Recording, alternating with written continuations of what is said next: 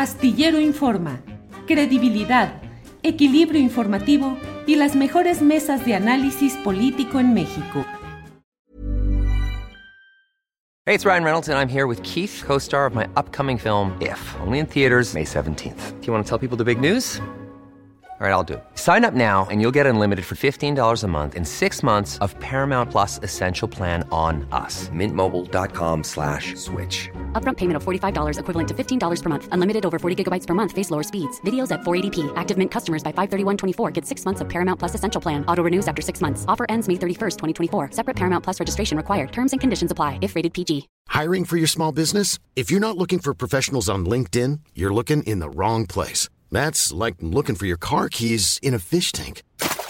LinkedIn helps you hire professionals you can't find anywhere else, even those who aren't actively searching for a new job but might be open to the perfect role. In a given month, over 70% of LinkedIn users don't even visit other leading job sites. So start looking in the right place. With LinkedIn, you can hire professionals like a professional. Post your free job on linkedin.com slash people today.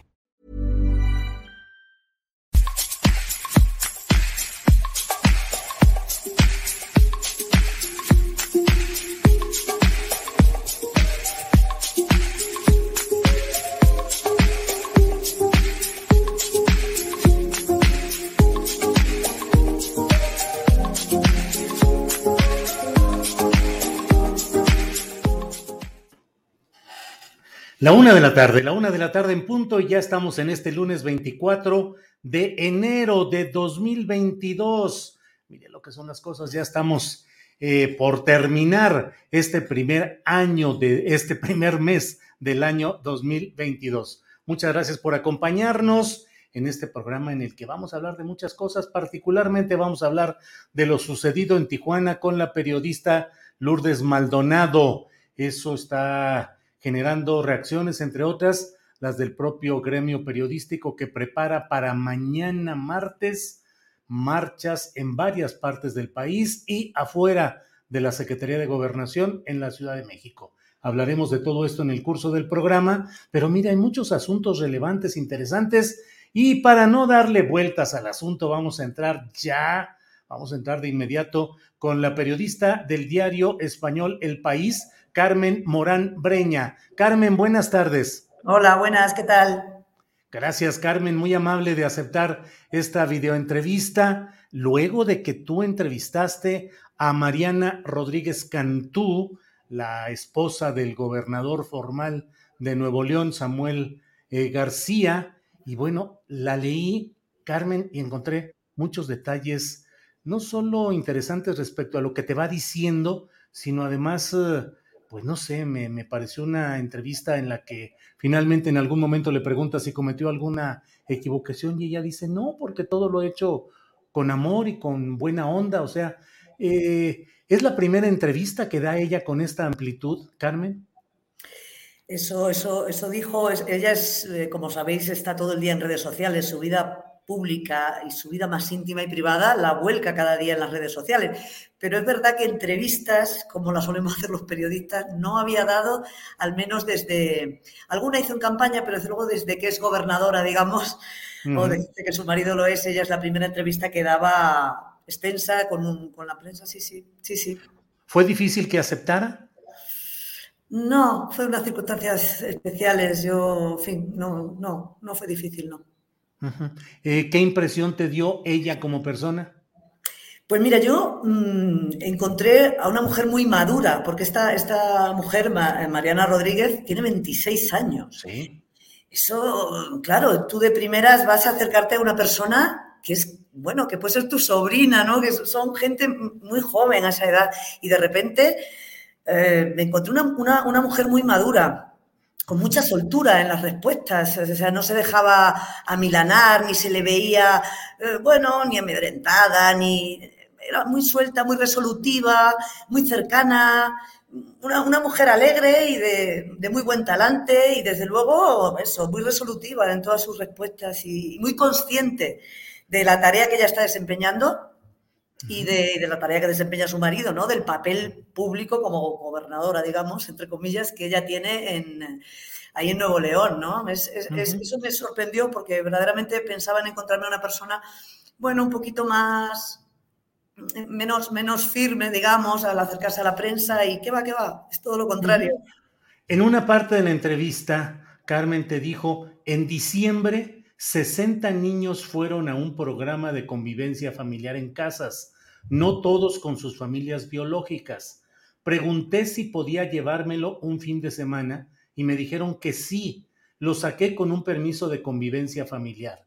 Todo es legal. Tengo una carta escrita del DIF en donde dice que yo soy la persona responsable de él durante esos días. No hay ningún interés de ningún tipo, ni erróneo ni equivocado. Solo quería que él tuviera la oportunidad de pasar el fin de semana en familia en casa. Muy segura ella de que en términos jurídicos no cometió ninguna infracción, Carmen. Efectivamente, ella en todo momento se agarró a eso, a que no era ninguna tonta, o sea, lo, dejaba claro, es yo no soy tonta, yo antes de hacer una cosa como esta, que sé que puede tener unas repercusiones cruciales para ella, para su marido, para la, gubernatura de Nuevo León, en ningún momento dice, eh, hubiera hecho una cosa de estas que me, hubiera podido estallar en la cara, ¿no? Eh, asegura que lo hizo bajo todo el asesoramiento jurídico, tanto del propio DIF, el, centro de acogida de los, de los críos estos, de los menores, y, bajo todas las cautelas políticas. O sea, ella reconoce efectivamente en la entrevista que en algunos momentos se les han ido de las manos las redes sociales, que hay momentos íntimos que volcaron y que no volvería quizá a volcar. Digamos que ha desplazado un poco eh, lo que vuelca en las redes sociales, lo ha desplazado un poco a algo más profesional, más político y ha dejado a un lado las cosas más íntimas. Tenéis que recordar que ella llegó incluso a salir hablando con el predictor en la mano, estoy embarazada, eh, con el torso desnudo él, o sea, en una actitud que cualquiera no, no relacionaría con un gobernador, ¿no? Y eso ella dice que se están resguardando un poco más, que ahora su eh, presencia en las redes tiene que ver más con las tareas que desempeña. Y en ese sentido, el caso del niño eh, que sacó del centro de acogida, ella dice que tenía todos los asesoramientos legales y que está muy tranquila respecto a las denuncias, las demandas que puedan llegarle por vía federal, por vía estatal, por vía de la Comisión de Derechos Humanos, porque hay varias instituciones que estaban pendientes de ver si en este caso se habían vulnerado algunas leyes, ¿no? Sí. Entonces sí, se mostraba muy segura de que todo estaba, pero bueno, esto supongo que tendrá que, efectivamente, si las denuncias siguen, si las denuncias prosperan, pues tendrá que dirimirse eh, en fin, las, los, si los hubiera habido, ¿no? Carmen incluso te dijo que ya no está monetizando su presencia en las redes sociales. Sí, yo, mm, esto era una entrevista para acercarnos a la gobernadora, que es un personaje muy público y que todos los periodistas teníamos muchas ganas ¿no? de, de charlar con ella. Yo no he indagado, no he hecho una actividad de investigación ¿no? sobre si efectivamente su actividad está monetizada o no, que era de lo que le acusaban las, eh, las, organizaciones de defensa de la infancia lo que llegaron a decir, a decir es que podía haber incurrido en un delito de trata de personas con fines de explotación comercial, en tanto en cuanto ella tiene monetizadas sus redes sociales. Ella me dijo que no, que era erróneo todo eso que estaban diciendo, que ya hacía tiempo que ella había dejado de sacar rentabilidad económica a sus redes sociales y que, y que, y que por esa razón no tenía miedo de una demanda por esa vía ¿no? de trata de personas. Eso asegura ella. Yo ciertamente no lo he investigado en ese, extremo. ¿eh? Otro de los puntos que leí con mucho interés de la entrevista que le hiciste es cuando ella dice, eh, le pregunta sobre la publicación de las fotos, de las imágenes del bebé, y ella dice, sobre publicar las fotos, sí, la ley establece que no se puede si con ello se perjudica la imagen del niño, pero yo no la estoy perjudicando de ninguna manera pues que es su interpretación de ella finalmente, Carmen. Exacto, exacto. Ella dice que no, que no lo ha hecho para, que lo hacía de corazón, que ella entiende que no lo está perjudicando en absoluto, sino más bien haciéndole un bien al niño para que pueda ser adoptado al darle esta publicidad y en eso entra en perfecto choque con lo que opinan las organizaciones de protección de la infancia, que hablan de que primero es una vía, la de las redes sociales, que se descontrola en manos de miles, cientos de miles, millones de, internautas, y que ese chico le van a estar, digamos, persiguiendo toda la vida, porque en el momento que entra en esa esfera pública, pues los periodistas somos así, dentro de 10 años, dentro de 5, dentro de 3, pararemos y miraremos qué fue del niño que adoptaron, eh, bueno, que acogieron durante un, fin de semana esta pareja de, gobernadores, ¿no? A pesar de todo eso, que sobre lo que yo le interrogué, ella sigue insistiendo en que no cree que le haga ningún mal. Yo, yo incluso le llegué a decir, si no era un poco soberbio, eh, eh, discutir así la, opinión de, organizaciones de, protección de la infancia que llevan años eh, trabajando esa materia y que saben muy bien qué le hace mal a un niño, ¿no? Ella dice que, bueno, que está dispuesta a escucharlas, pero que ella tiene su criterio. Y en este tema de las redes sociales, es verdad que es un ámbito en el que se mueve muy bien eh, la gente joven, ella tiene esos 26 años que hablábamos antes, y ellos seguramente no evalúan los riesgos que otras personas evaluamos. Y a lo mejor tienen razón. Yo tengo 49 años y nunca me atrevo a discutirles muy a fondo a la gente joven los pros y las contras de las redes sociales, porque ni las uso, desde luego no con la intensidad que ellos. Y a veces digo, no estaremos nosotros pecando de, también de soberbia de discutirles a ellos que se han criado en ese ámbito, ¿no? Sí, sí, sí, sí, tienes toda la razón. Es la protección de la infancia. Ahí sí, yo creo que son las organizaciones que trabajan en ello y que lo conocen bien los, los que deben decirnos cómo hacer, ¿no? Sí. Ahora, em, mi punto de vista es que en la entrevista dio incluso más datos que deberían mantenerse en la privacidad. Los reproduzco porque te los dijo, porque los publicaste y ahí están. Pero, por ejemplo, dijo, he tratado de no comentar mucho de su caso por su privacidad pero él no tiene papás, ni abuelos, ni tíos involucrados en esto. Antes de que él sea dado en adopción, se busca que quede con la familia extensa, pero en su caso no fue posible. A los cuatro días de nacido, los papás firmaron que no podían o no querían hacerse responsables y pasaron los 30 días establecidos y no se retractaron. Eso te dijo, Carmen. Incluso algún dato más que no incluí ella, ella, insisto, bajo esa protección que, le da su seguridad respecto a que no está haciendo mal a este bebé, pues ella cuenta cosas que consideran que no van a, perjudicarle, ¿no? Yo tuve cuidado en no reproducir el nombre del niño, como me habían pedido las organizaciones sociales, ni entonces ni en una nota anterior que saqué precisamente cuando estalló el escándalo, ¿no? Um, pero sí, ella cuenta, cuenta estas cosas que por otro lado ya están en boca de todos, porque si visteis cuando, cuando estalló todo, cuando salió toda la luz, pues fotos sin, sin tapar la cara, el nombre del niño y muchas otras cosas, ¿no?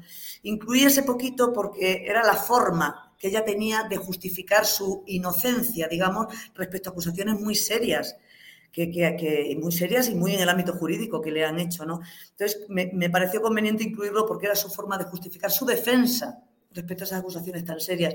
Y algunas otras cosas, pues directamente decidí no incluirlas porque no me parecía conveniente y no quiero yo, como medio de comunicación, ser encima altavoz de algo que pueda ser perjudicial para, perjudicial para el niño, ¿no? De esta parte ya nos platicaste, pero textualmente te dijo, creo que yo no soy tan tonta como para meterme en un problema sola sin haber estado asesorada por abogados y el equipo jurídico del DIF. Y creo también que les falta conocimiento, se refiere a las organizaciones de defensa de los derechos de los infantes, eh, y creo también que les falta conocimiento de lo que se puede y no se puede hacer.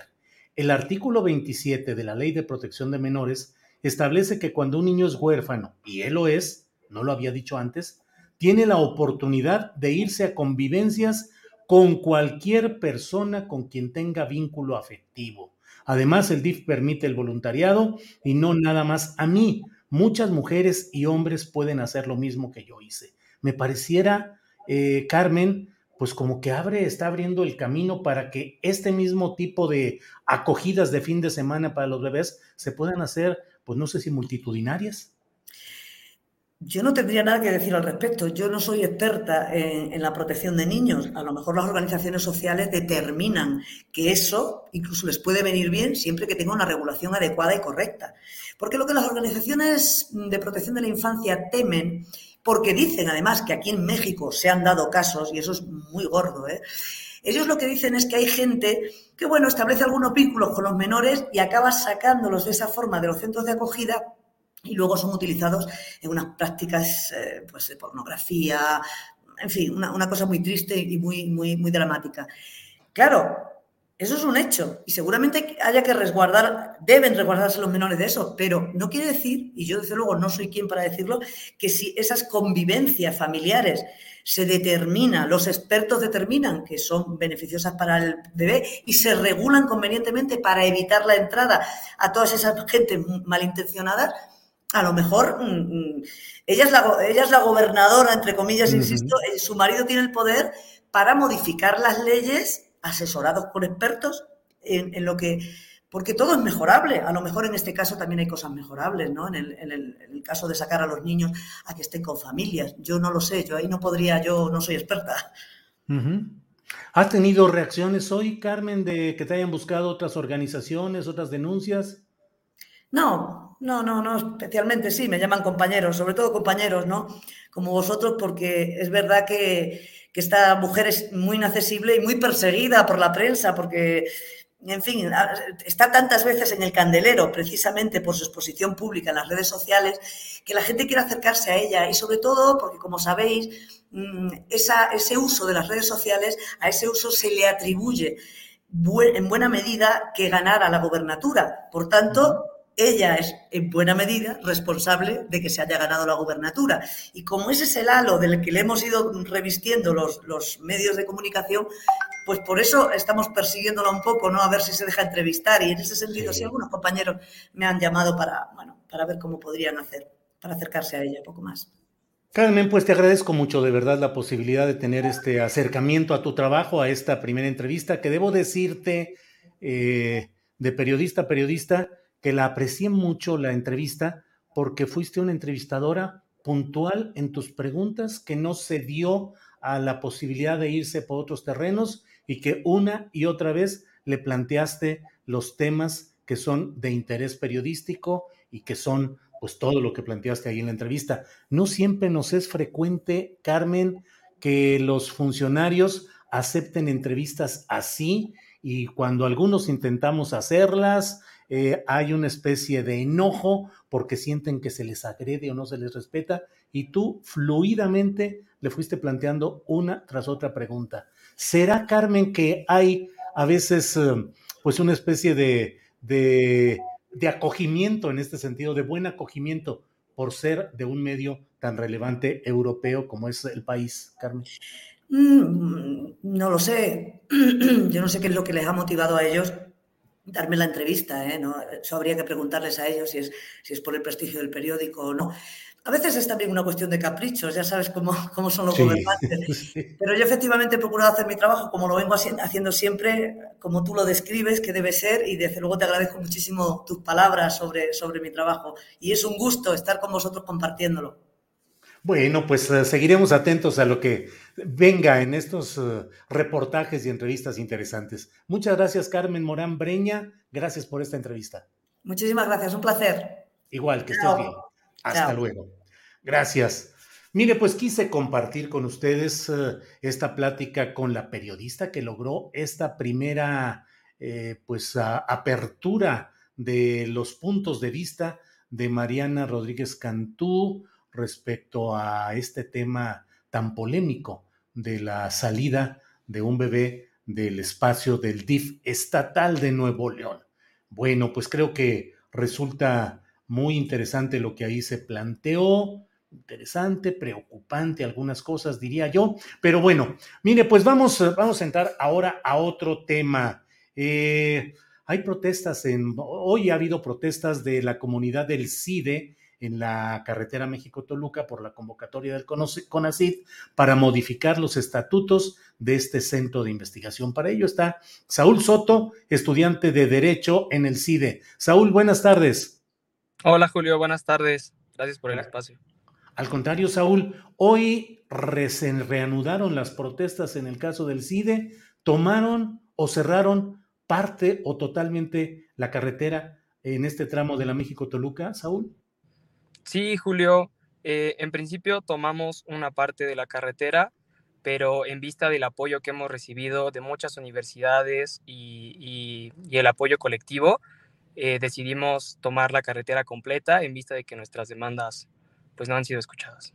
¿En los dos sentidos la tomaron o solo en uno? Sí, en ambos sentidos. ¿Se mantiene todavía esa toma?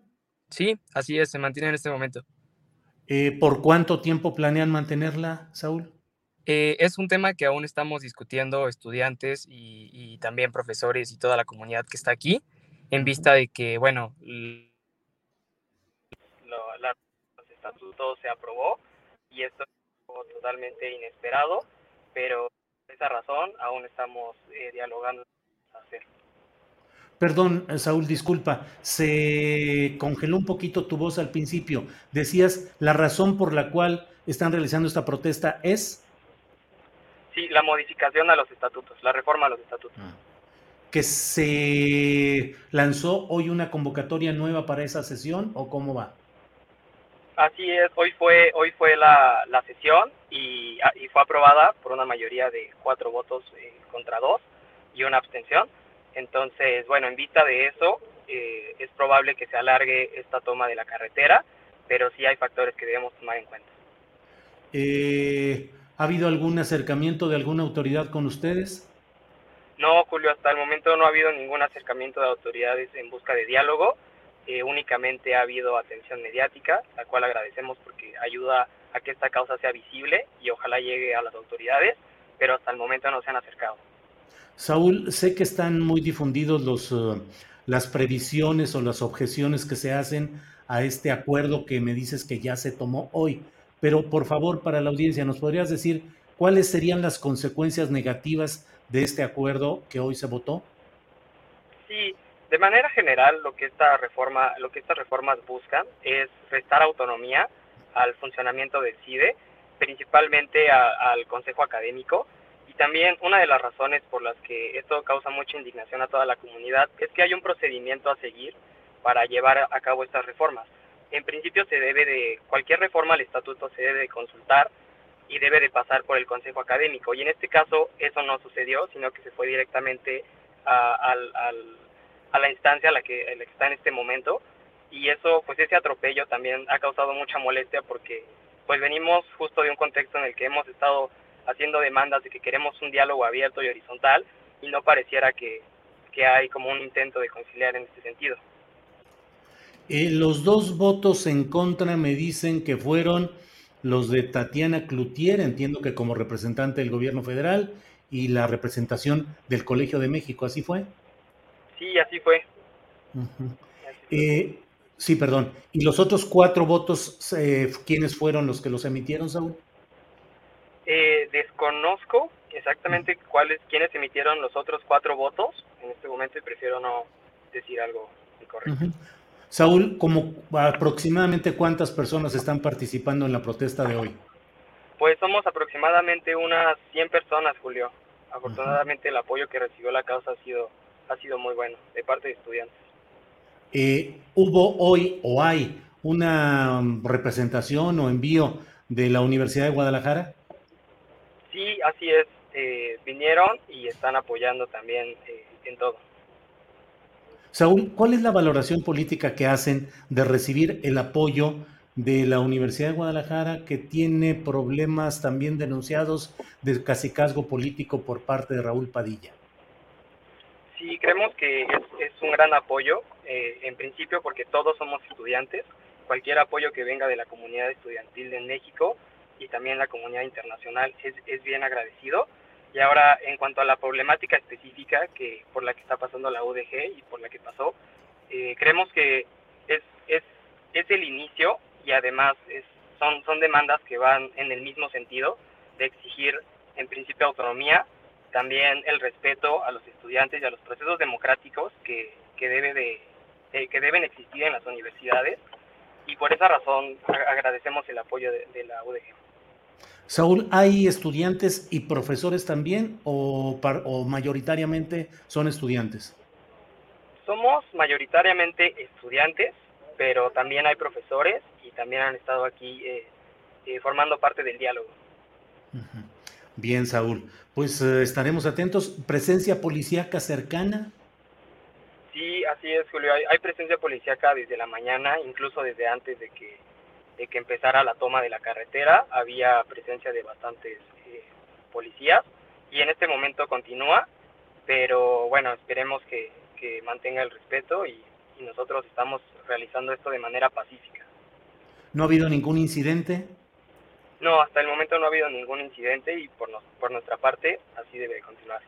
Saúl, ¿tienen programada alguna asamblea o reunión pronto en estas horas inmediatas para decidir lo que seguirán haciendo?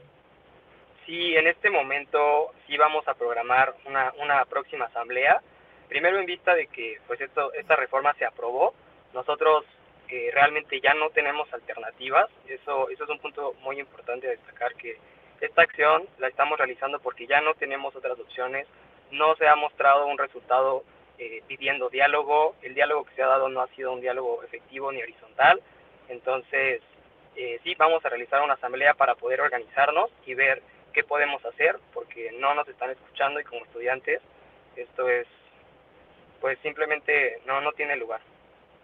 Eh, ¿Ustedes están en clases o deben de volver a clases cuándo, Saúl? Volvemos en una semana, el 31 de enero. El edificio escolar está ahora cuidado por el Servicio Protección, de Protección Federal del Gobierno Federal, ¿así es? Así es, está, está siendo resguardado por las autoridades federales en este momento. Ningún camino se abre ahorita para diálogo, entendimiento, nada, Saúl.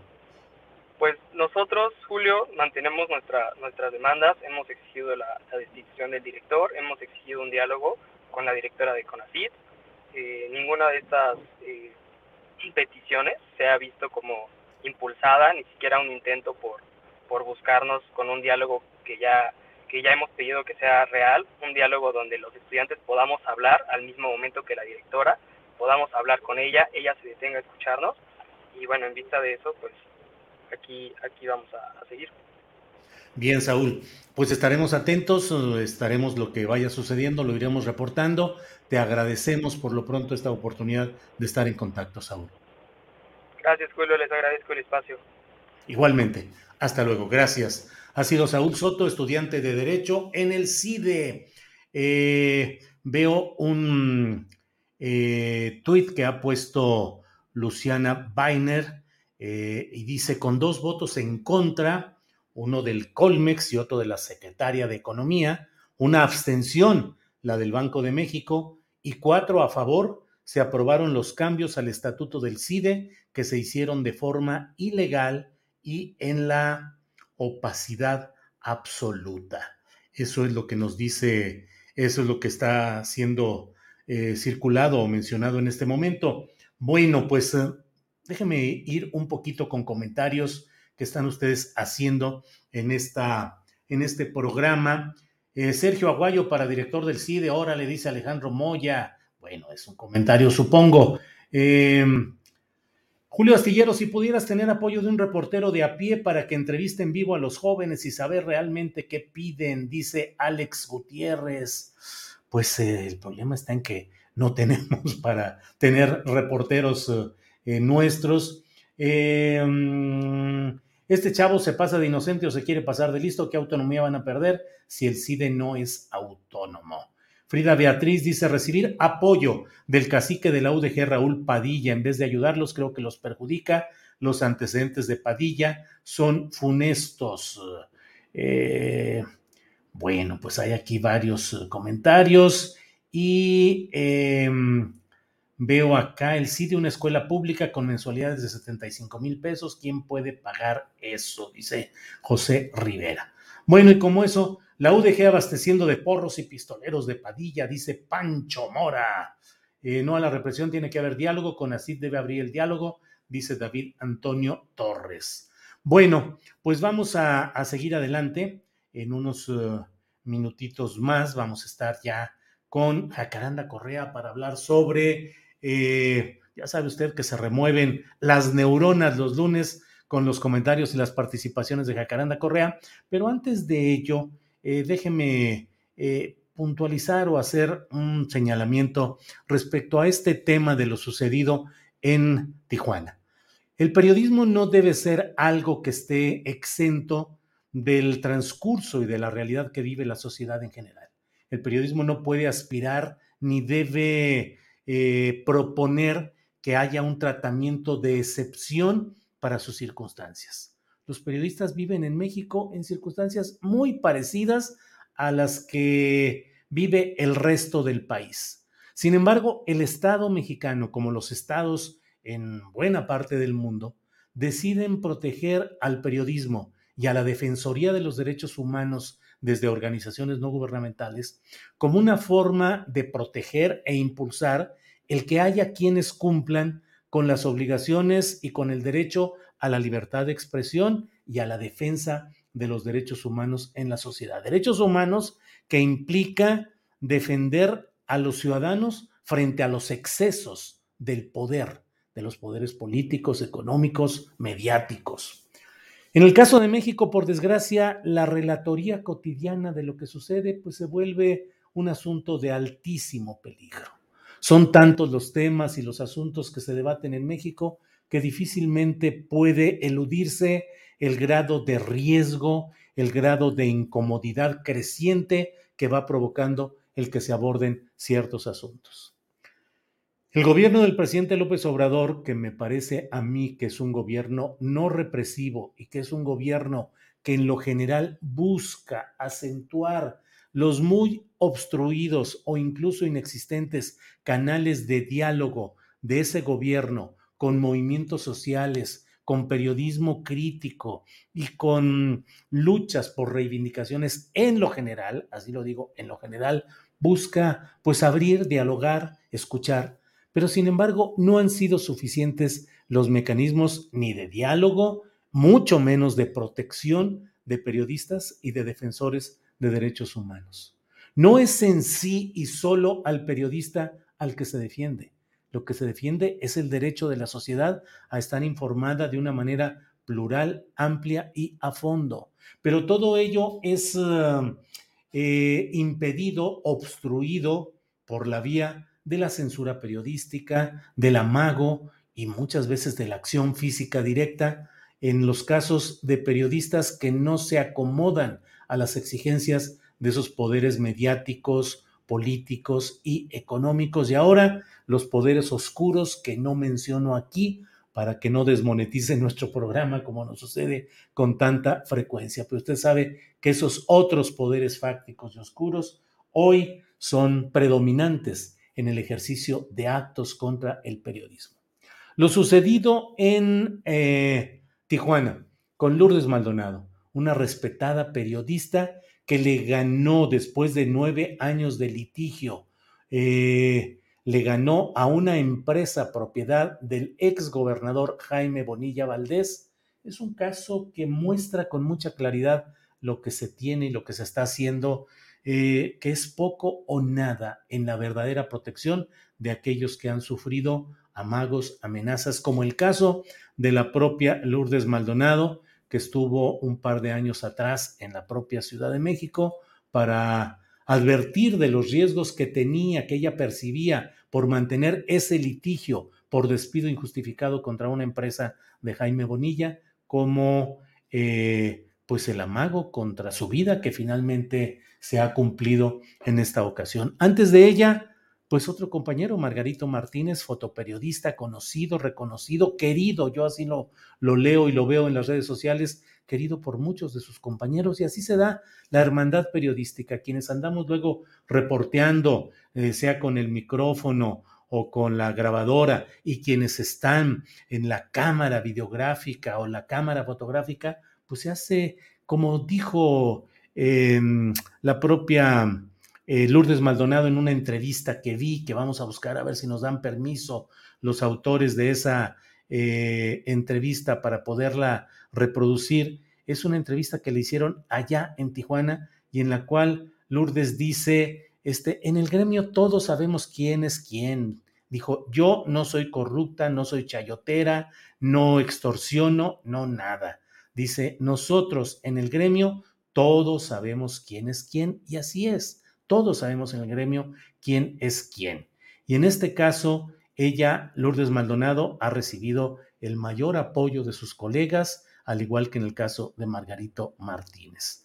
Y miren, es una entrevista eh, en Conexión FM, Conexión FM, y dice, encuentro con la licenciada Mercedes Parra, invitada especial Lourdes Maldonado. Sin embargo, la entrevista no la hace la licenciada Mercedes Parra, sino está un varón quien está platicando con Lourdes Maldonado. Ojalá consigamos esto y lo pondríamos en una videocharla por ahí de las 8 de la noche de hoy sobre este mismo tema.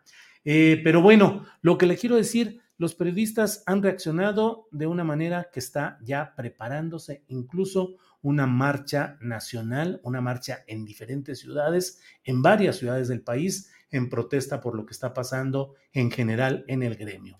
Es hora de que el gobierno federal ponga, los gobiernos estatales, los gobiernos municipales, pongan el mayor número de recursos y de atención al cuidado de la libertad de expresión auténtica, de la crítica, de la que busca democracia y de la que va con un sentido popular. No puede seguirse privilegiando el interés de unas cuantas empresas mediáticas mayores de difusión nacional eh, o bien en las capitales de los estados, que con frecuencia están en pleno entendimiento con los poderes políticos y por tanto ni les preocupa ni les angustia a esos dueños o directivos de medios de comunicación lo que pase con el gremio. Lo que les angustia es lo que puede suceder con sus recursos, con sus negocios, con sus convenios de publicidad. Por ello es que es importante esta reacción inmediata del propio gremio periodístico para seguir adelante. Así es que, bueno, pues eh, invito a que estemos atentos a lo que suceda en este tema. Lourdes Maldonado es una reportera que trabajó um, seis años, seis años en esa empresa del entonces, del hasta hace poco gobernador Jaime Bonilla, y duró nueve años en litigio. Y cuando estaba ya, hace pocos días, hace cuatro o cinco días, que hubo ya un laudo definitivo a su favor y se le eh, habilitó para que pudiera tener acceso a los libros contables de esa empresa, pues ha sucedido esta, este hecho profundamente lamentable. Claro que puede ser una provocación intencional para colocar en el terreno negativo al propio Jaime Bonilla, que hace uh, tres, cuatro semanas estaba promoviéndose con que ya tenía el acuerdo presidencial para ser subsecretario de gobernación. Eso fue publicado incluso en las redes sociales. Felicidades, Jaime Bonilla, por tu nuevo cargo en gobernación se detuvo ese nombramiento. Mi punto de vista, porque a mí me podrán decir muchas cosas, pero yo siempre mantuve todo el, eh, el señalamiento oportuno, anticipado, constante de la pifia enorme que se cometía en Baja California al impulsar la candidatura a gobernador de Jaime Bonilla Valdés, que resultó tal cual un fiasco, un abusivo, un personaje nefasto en esa entidad. Eh, y sin embargo, pues la relación de amistad con el presidente López Obrador, que es quien realmente ha impulsado la carrera política de un personaje, Jaime Bonilla Valdés, que se vanagloria de él, a su vez, impulsar económicamente actividades políticas. Eh, todo ello nos lleva al señalamiento de lo que implica la construcción errática del poder por parte de quienes realmente no eh, conocen ni va a...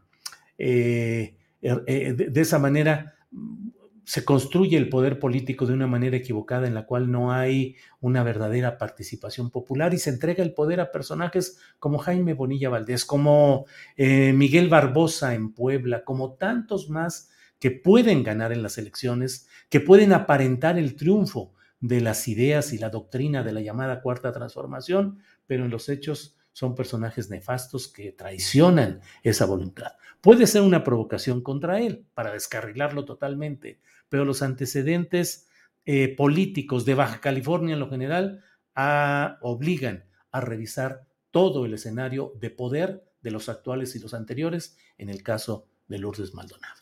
Bueno, em, pues de esto le he querido hablar. Muchas gracias eh, como siempre hay aquí. Pero Bonilla es cuatísimo de AMLO, dice Francisco Telles Girón, pues eso es lo que...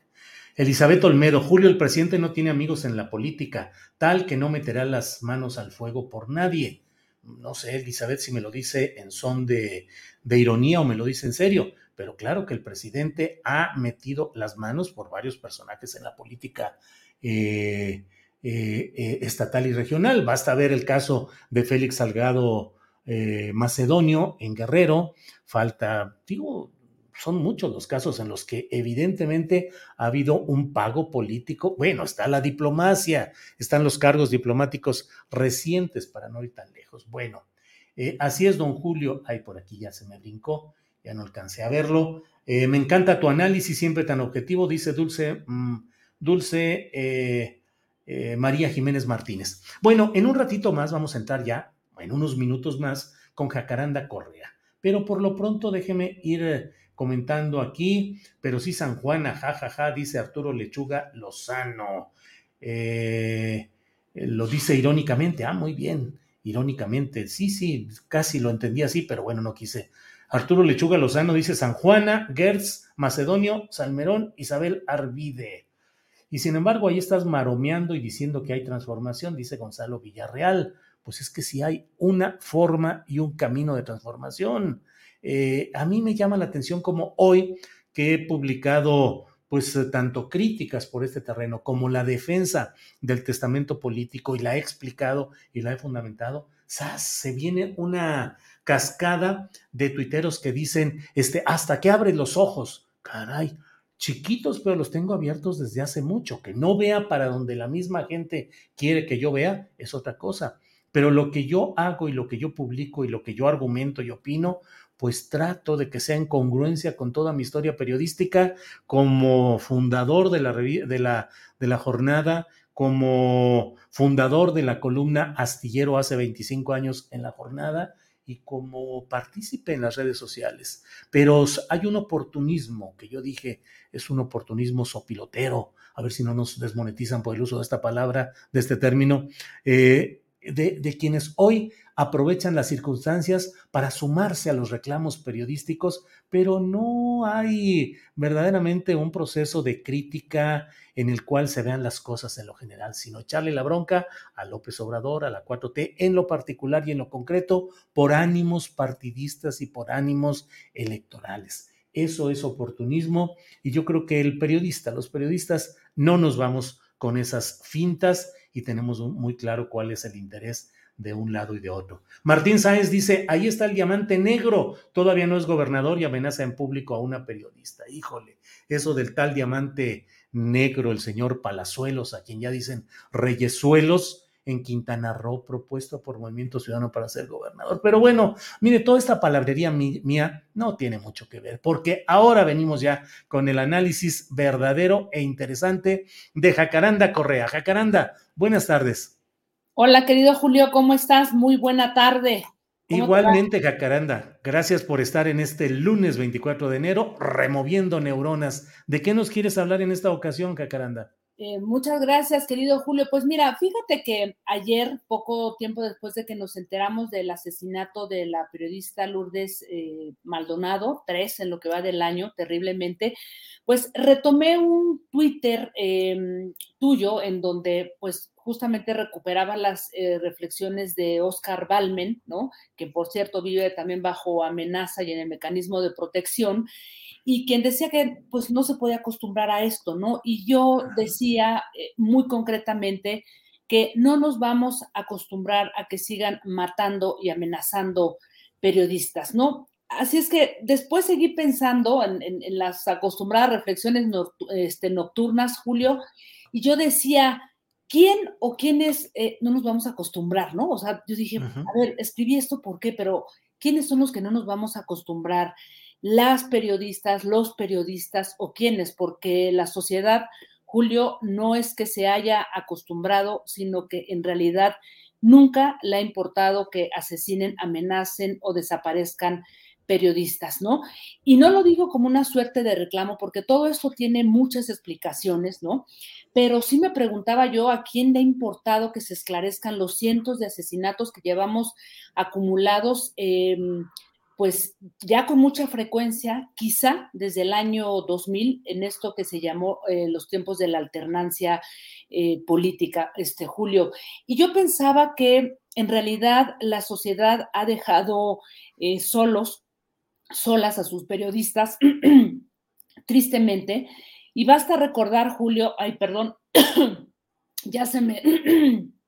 Aquí se me está atorando toda sí, la... Sí, sí, así no sucede. No te preocupes que luego, este, por diversas razones, por el frío, por los líquidos, Sí, yo también cuando le doy el traguito aquí a mi, a mi taza, que también tengo aquí con tecito verde, este, así sucede. Adelante, Jacaranda. Bueno, Julio, decía yo que la sociedad ha dejado solos, solas a sus periodistas, tristemente, ¿no? y basta recordar las manifestaciones, ¿no? A las que pues yo he acudido desde hace muchísimos años, pues para exigir cuentas desde los asesinatos, tú recordarás el de Goyo Cárdenas, este reportero veracruzano, pues que fue eh, secuestrado, ¿no? Enfrente de sus, de sus hijos y luego encontrado en, un, en una fosa, el de Rubén Espinosa en ese multihomicidio en la Narvarte, el de Rubén Valdés, digo, solamente por mencionar algunos, este, Julio, porque podíamos sumar, ¿no? Muchas otras manifestaciones pero han sido manifestaciones, Julio, en las que solo estamos periodistas y prácticamente ningún ciudadano o ciudadana. Y ojo, periodistas también de a pie, este Julio, hay que decirlo, porque son reporteros, reporteras, ¿no? No son, lo, digamos que los grandes periodistas de los consorcios mediáticos, ¿no? No son las presentadoras, los presentadores, no los que asisten a este tipo de manifestaciones. Y, justamente pensaba, después de recordar todo esto, después de una investigación que yo empecé a hacer desde el 2017, permíteme esta metáfora, Julio, que los periodistas viven en la peor de las soledades porque la sociedad los ha dejado absolutamente solos. Y para explicar esto, este Julio, eh, y la gravedad de lo que esto significa, porque quizá en otro país la gente ya estaría volcada, ¿no? En las calles, como ocurrió en Francia cuando hubo el atentado contra contra este medio Charlie Hebdo, que pues salieron miles, millones a las calles a exigir justicia. Yo quisiera, quisiera explicarlo, ¿no? Desde, desde tres ángulos, desde tres argumentaciones, por qué creo que los, las periodistas, un tipo de periodistas, están solos porque no son, digamos que todos, ¿no? A los que se les ha dejado, digamos que al margen.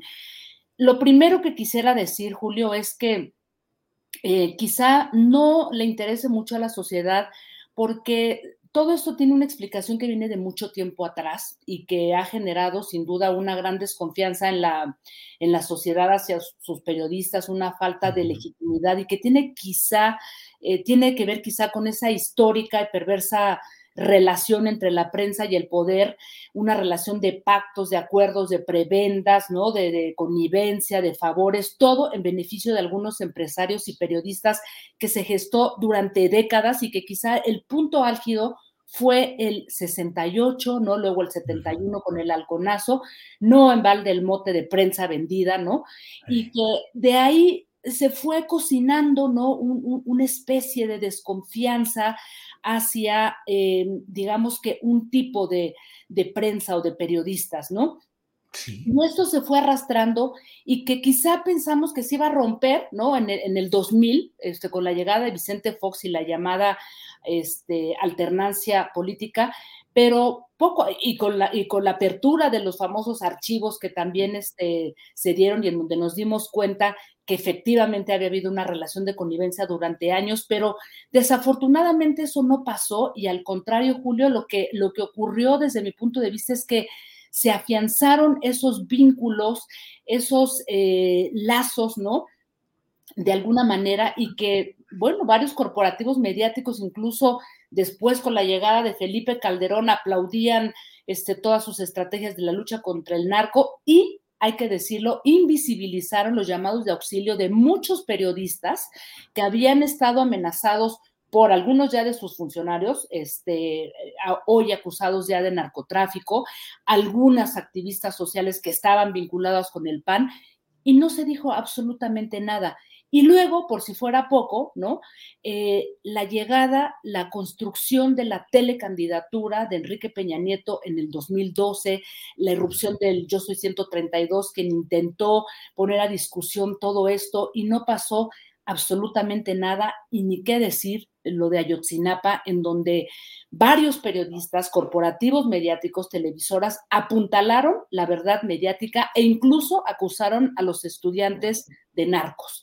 Entonces, todo esto, Julio, ha generado digo yo, una desconfianza, pero una visibilización de ciertos periodistas, que no es toda la prensa ni son todos los periodistas, este, Julio, eh, porque de alguna manera eh, son, digamos que comentaristas, son articulistas, gente, ¿no?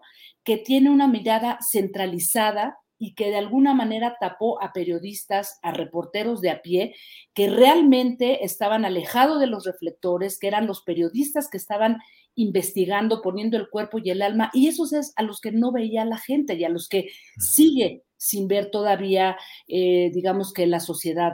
No son periodistas, Julio, y hay que decirlo, eh, los que de alguna manera irrumpieron en estos años de una manera eh, no silenciosa, pero muy distinta al, ritmo, ¿no? Al, pulso de las grandes corporaciones mediáticas, pero que han ido investigando y muchos de ellos lo han hecho de manera independiente, pero es un periodismo de investigación que no se ve, Julio, que no tiene los reflectores, son los periodistas de los estados los que ganan tres pesos. Incluso yo me acuerdo que era terrible cuando nos enteramos de que Goyo Cárdenas creo que vendía unas notas por 10 pesos, una barbaridad, o sea, un insulto, cuando tienes a periodistas que sí son visibles y que tienen los reflectores y que son a los que está mirando la gente, los que dicen, ah, pues es que estos son los que están este, haciendo todo este, este tema de, corrupción y de mentiras, ¿no?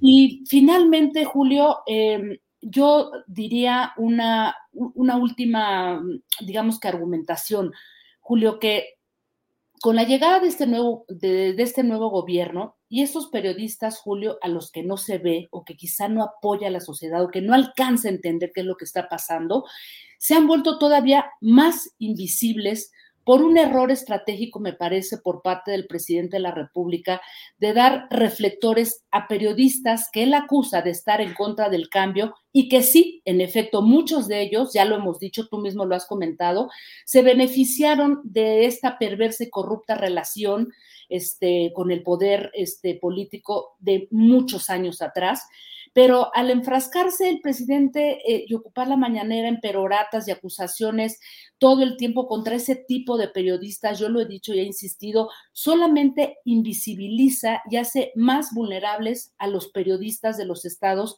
que realmente se están enfrentando con funcionarios y políticos corruptos, muchos de ellos municipales, ¿no? Estatales y con el crimen organizado, ¿no?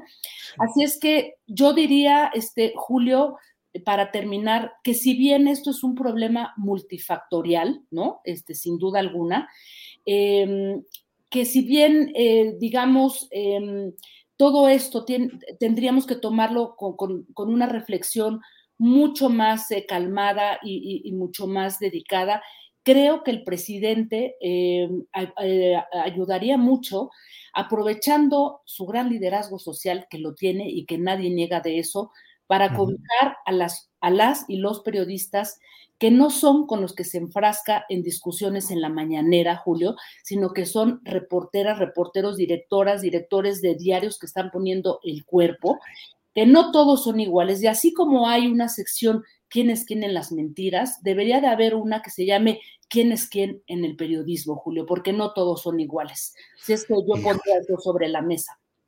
Jacaranda, te escucho con absoluta atención y con una coincidencia total y te agradezco de veras que hagas un, una reflexión acerca pues de la circunstancia de los periodistas en general y este historial de prensa vendida, de corrupción encarnada en esos personajes mediáticamente muy visibles y que han hecho que la sociedad equipare eh, a todo el gremio y a todos los participantes como si fueran eh, beneficiarios de esos esquemas de grandes negocios y, corrupción de muchos de esos eh, conductores, de comentaristas, en fin, negociantes del periodismo.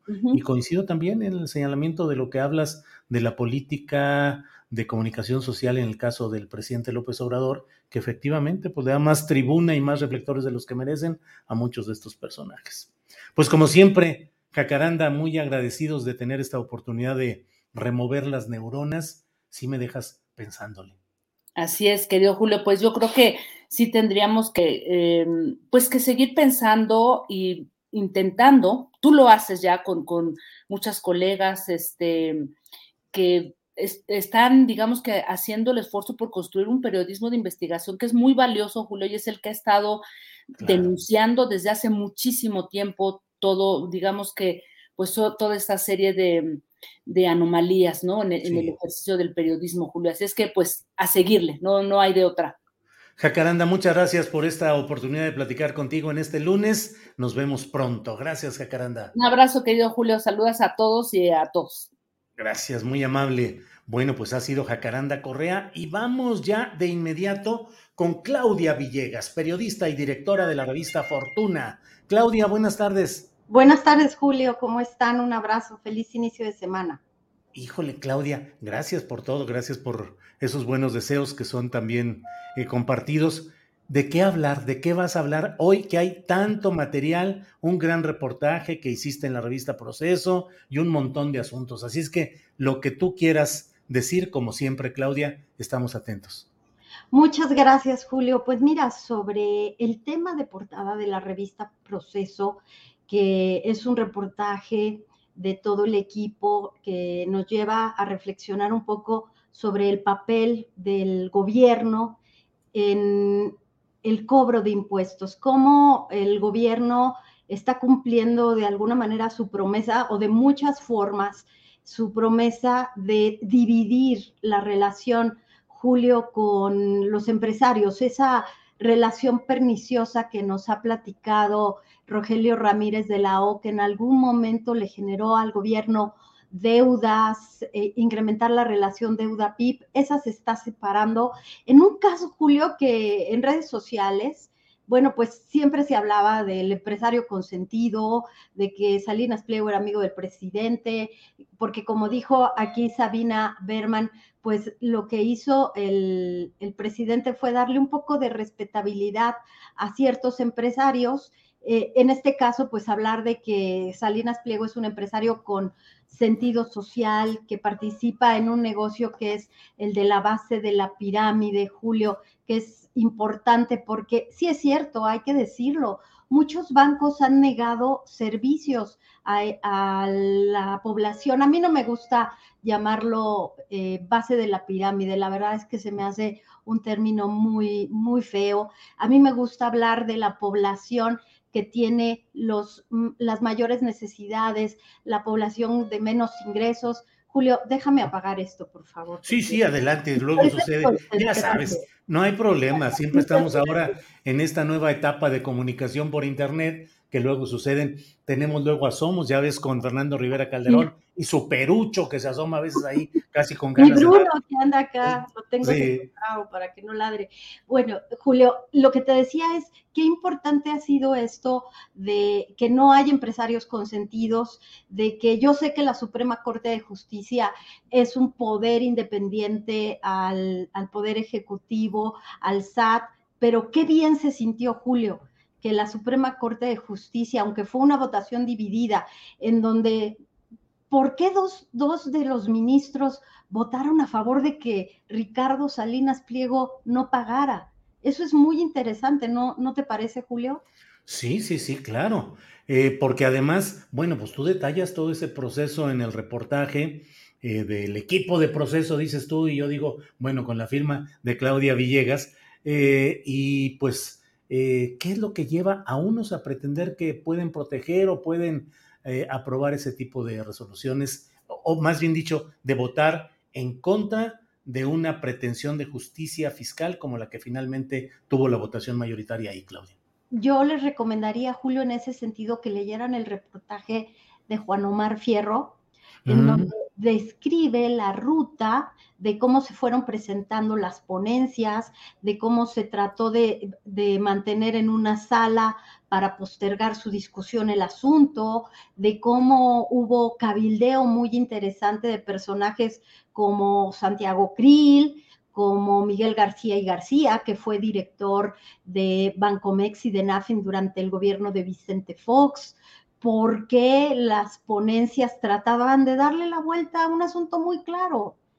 Consolidaste pérdidas que no te correspondían, porque cometimos un error. Yo me preguntaría si sí en realidad se cometió un error o como sucedió en Alemania, este régimen de consolidación fiscal, que no es otra cosa que comprar empresas con pérdidas o tener empresas con pérdidas para que al final tu tasa efectiva de impuestos sea menor, bueno, si fue en realidad un error o alguien introdujo ese cambio legislativo, esa miscelánea, para favorecer a través de un cabildeo. Creo que ese es otro reportaje, pero me parece que los errores, los errores no son casuales, Julio.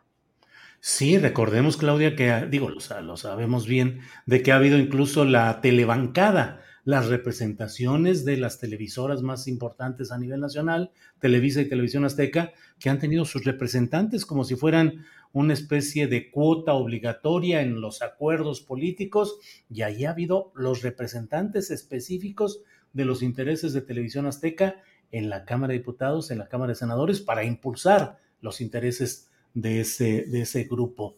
Eh, y mm, Claudia, la gente ¿Cuánto tiempo duró este, este litigio de Salinas Pliego?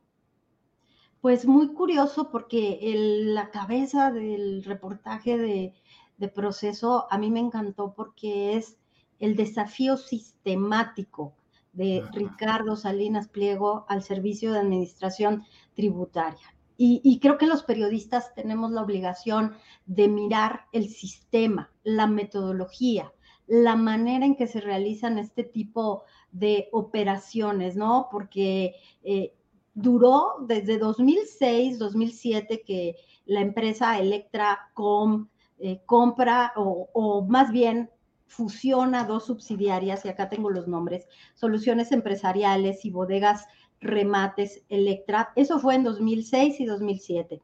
Y fíjate, Julio, después en julio de 2013 cuando ya se cambiaban ciertas reglas entre 2006 y 2007, el SAT determina un crédito fiscal para esta empresa que subsiste por 2.600, porque en esa primera revisión el SAT le dice, no pagaste lo que te correspondía de ICR eh, y no pagaste multas y recargos. Y el pleito se va desde octubre de 2013, cuando se le declara el crédito fiscal, que hubiera sido muy fácil para Electra pagarlo y ya, se va hasta junio del 2018, cuando la Secretaría de Hacienda hace valer el recurso de revisión adhesiva en su calidad de tercero interesado.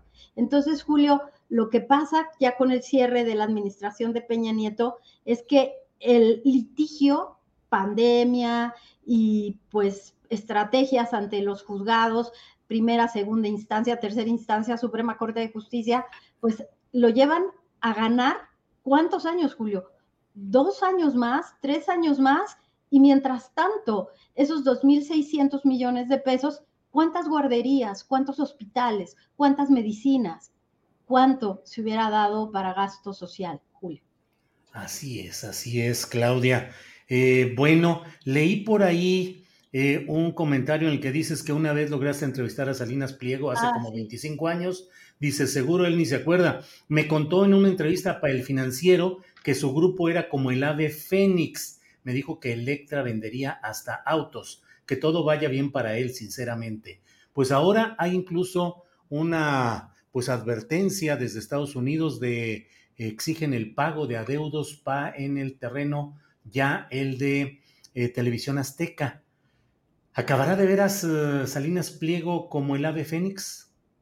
Fíjate que él ya vivió este proceso, me contó en aquella entrevista, porque en el financiero eh, hacíamos unos concursos y hacíamos encuestas y me parece que en ese año, no sé si me, me, acuerdo bien, pero en ese año Salinas Pliego despuntaba, era un meteoro.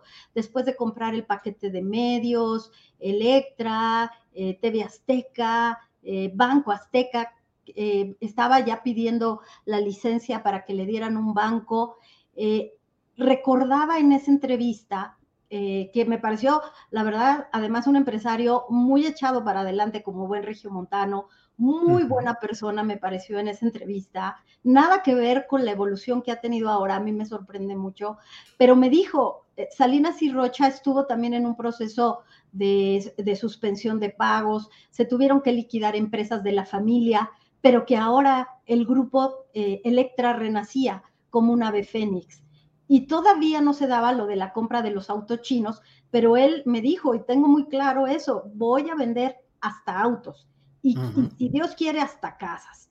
Entonces, la verdad es que eh, lo que está viviendo ahora Ricardo Salinas Pliego, a mí me da tristeza porque pudo haber sido o, todavía es un gran empresario, no lo sé, pero las prácticas que tiene estas de resistencia a, a los asuntos del Estado de Derecho, pues no lo dejan muy bien eh, parado frente a los inversionistas que recuerdan el caso Codisco, el caso Yusacel también, donde también hubo un asunto con, impuestos.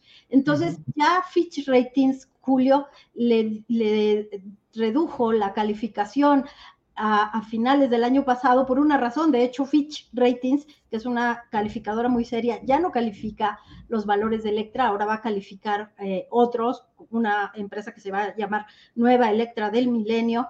Lo que dijo es, nos preocupa mucho el gobierno corporativo de Ricardo Salinas Pliego. Yo creo que en este momento al grupo Electra lo que le salvaría de, de todos estos escollos es hacer las cosas bien pagar los impuestos, pagarle a tus, tenedores y, seguir para adelante, corrigiendo lo que se tenga que corregir.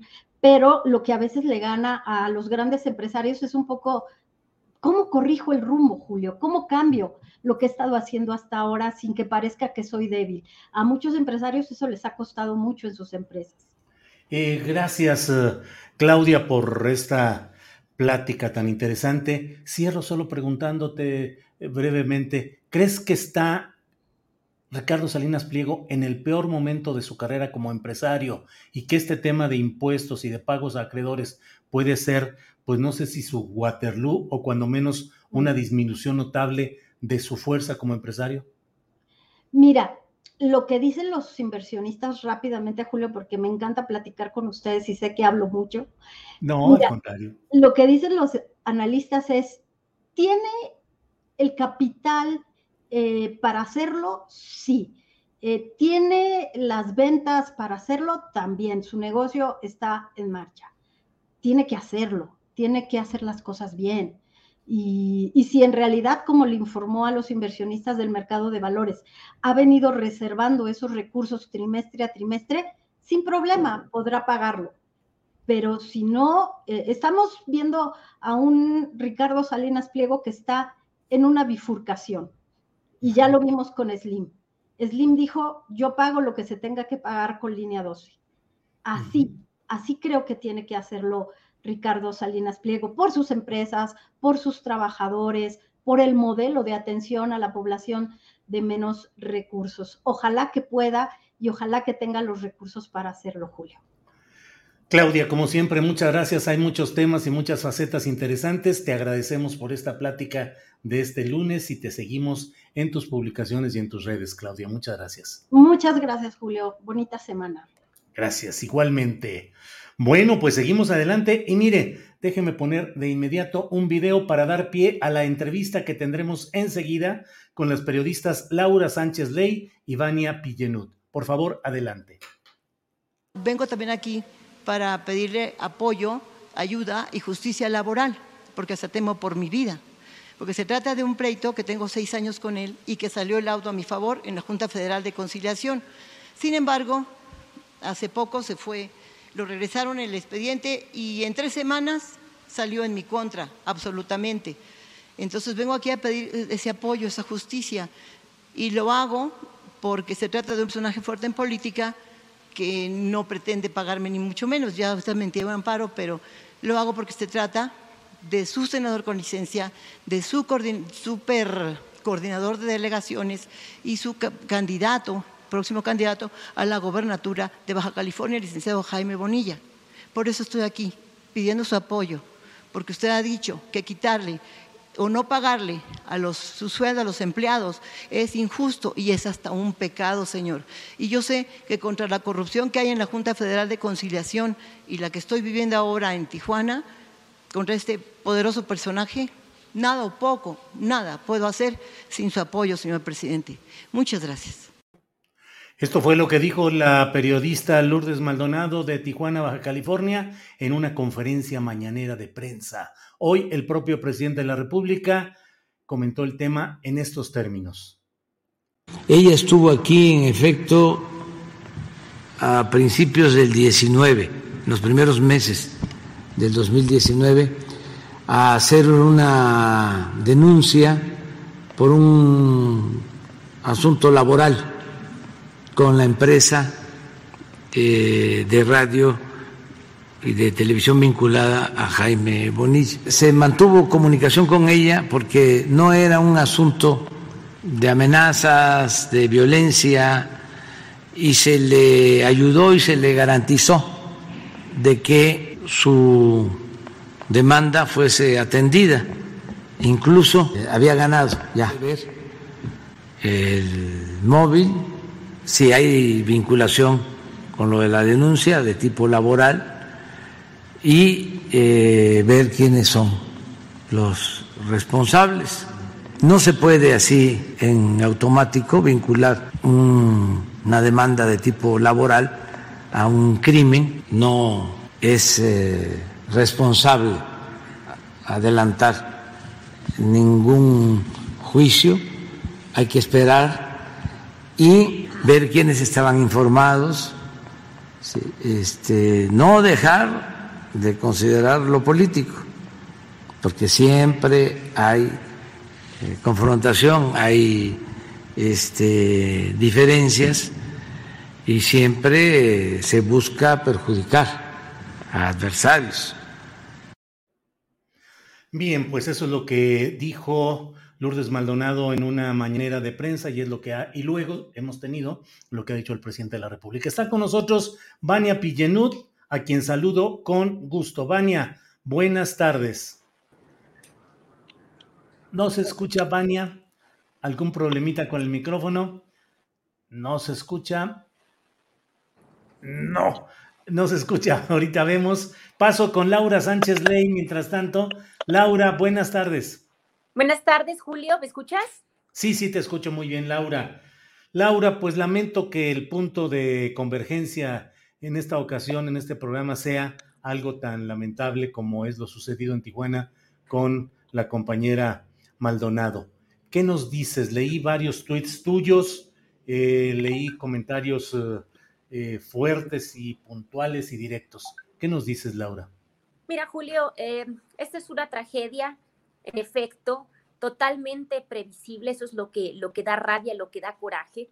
Sin embargo, pues vemos que en Tijuana, recordemos que es una ciudad donde desde hace 30 años realmente han ocurrido asesinatos de periodistas y todavía no se han resuelto los casos. Es decir, al, al, asesinato de Lourdes y del fotoperiodista Margarito Martínez, pues se suman otros tres casos, ¿no? En el año 2017, el asesinato de Luciano Rivera, quienes las autoridades pues dijeron simplemente y ahí cerraron que había sido un pleito de faldas.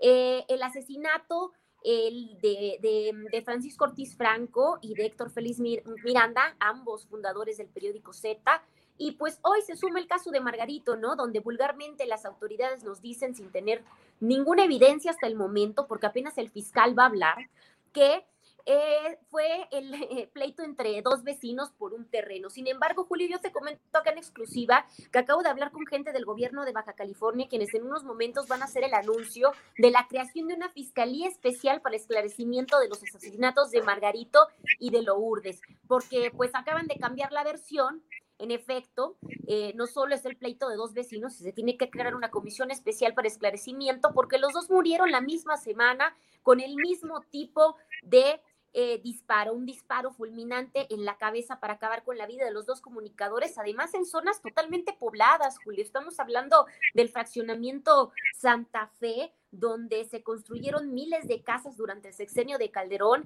y había muchísima gente transitando. Lo mismo en el caso de Margarito a plena luz del día, ¿no? Lo que nos habla de la impunidad y de la narco de la narcopolítica en el estado de Baja California, donde los, los asesinos se sienten con la libertad de matar a periodistas, a conocidos periodistas, reconocidos periodistas a plena luz del día, en lugares totalmente transitados, ¿no? Esto habla de la protección histórica que ha habido del narcotráfico y de la política en este estado fronterizo, donde yo nací, de donde salí, por cierto, hace seis años, porque pues yo ya no podía ejercer el periodismo en ese lugar, era, era un peligro constante para mí y para mi familia. Gracias, Laura. Evania Pillenut es integrante de la Asociación de Periodistas del Estado de Guerrero, red a través de la que se vinculan a nivel nacional. Vania, ¿ya nos escuchamos bien? ¿Ya me escuchas ahora, Julio? Sí, sí, ya, totalmente. Vania, eh, reacciones que ha habido sobre este tema, Vania. Sí, pues eh, como dice Laura, es bastante lamentable y creo que es importante eh, hacer énfasis en una cuestión importante que tanto las fiscalías a la hora de investigar y el mecanismo de protección a personas defensoras de derechos humanos y a periodistas deben incorporar, incorporar es el asunto de género, Julio. Vivimos en un país feminicida en donde organismos como las Naciones Unidas pues han determinado que 11 mujeres son asesinadas cada día y pues no es fortuito que eh, el primer mes de este año ya la número 28 periodista asesinada en este sexenio de Andrés Manuel López Obrador sea una periodista mujer. Eh, pues eh, nos vinculamos a través de la PEC, efectivamente, pero hemos tenido la oportunidad de estar en contacto con colegas eh, que desde distintas latitudes en el país, pues están organizando protestas en sus diferentes ciudades. Te comento que esta mañana reporteros en Chilpancingo, en la caseta de Palo Blanco, en la autopista del Sol, protestaron en contra de este cobarde asesinato, eh, pues contra Lourdes Maldonado y también por el asesinato de Margarito Martínez y los 28 periodistas que han sido asesinados en este país, en este sexenio, pero también hay más de 148 comunicadores de acuerdo artículo 19 que desde el año 2000 a la fecha han sido asesinados. Hasta el momento el sexenio de Felipe Calderón, cuando inicia esta mal llamada guerra contra las drogas, ha sido el más letal para nosotros los periodistas, pero bueno, pues estamos entrando en el cuarto año del gobierno de López Obrador y el panorama es sombrío, es bastante adverso y no vemos ninguna investigaciones con un enfoque transversal que incluya el género y que nos diga en este momento por qué están matando a los periodistas, por qué nos están matando, por qué nos están desapareciendo. Gracias, Vania. Laura, bueno, antes de entrar en esto, déjenme decirles que eh, mantenemos una lucha constante en este terreno de la desmonetización en YouTube, porque nuestro programa constantemente es desmonetizado. Sabíamos que al hablar de este tema, nos iban a desmonetizar y tomamos la decisión de hacerlo y ya, desde luego, estábamos hablando con Jacaranda Correa eh, sobre este tema y ya nos desmonetizaron desde aquel momento y bueno, pues como siempre decimos aquí, si no es para esto el periodismo, entonces ¿para qué? No vamos a estar aquí silenciando cosas en razón de otro tipo de circunstancias. Pero, Laura, ¿quién era, quién era Lourdes Maldonado? ¿Por qué esta reacción en todo el país de enojo eh, por lo que está sucediendo en lo general, pero particularmente Maldonado como una especie de detonador de toda esta irritación contenida y creciente en el gremio, Laura?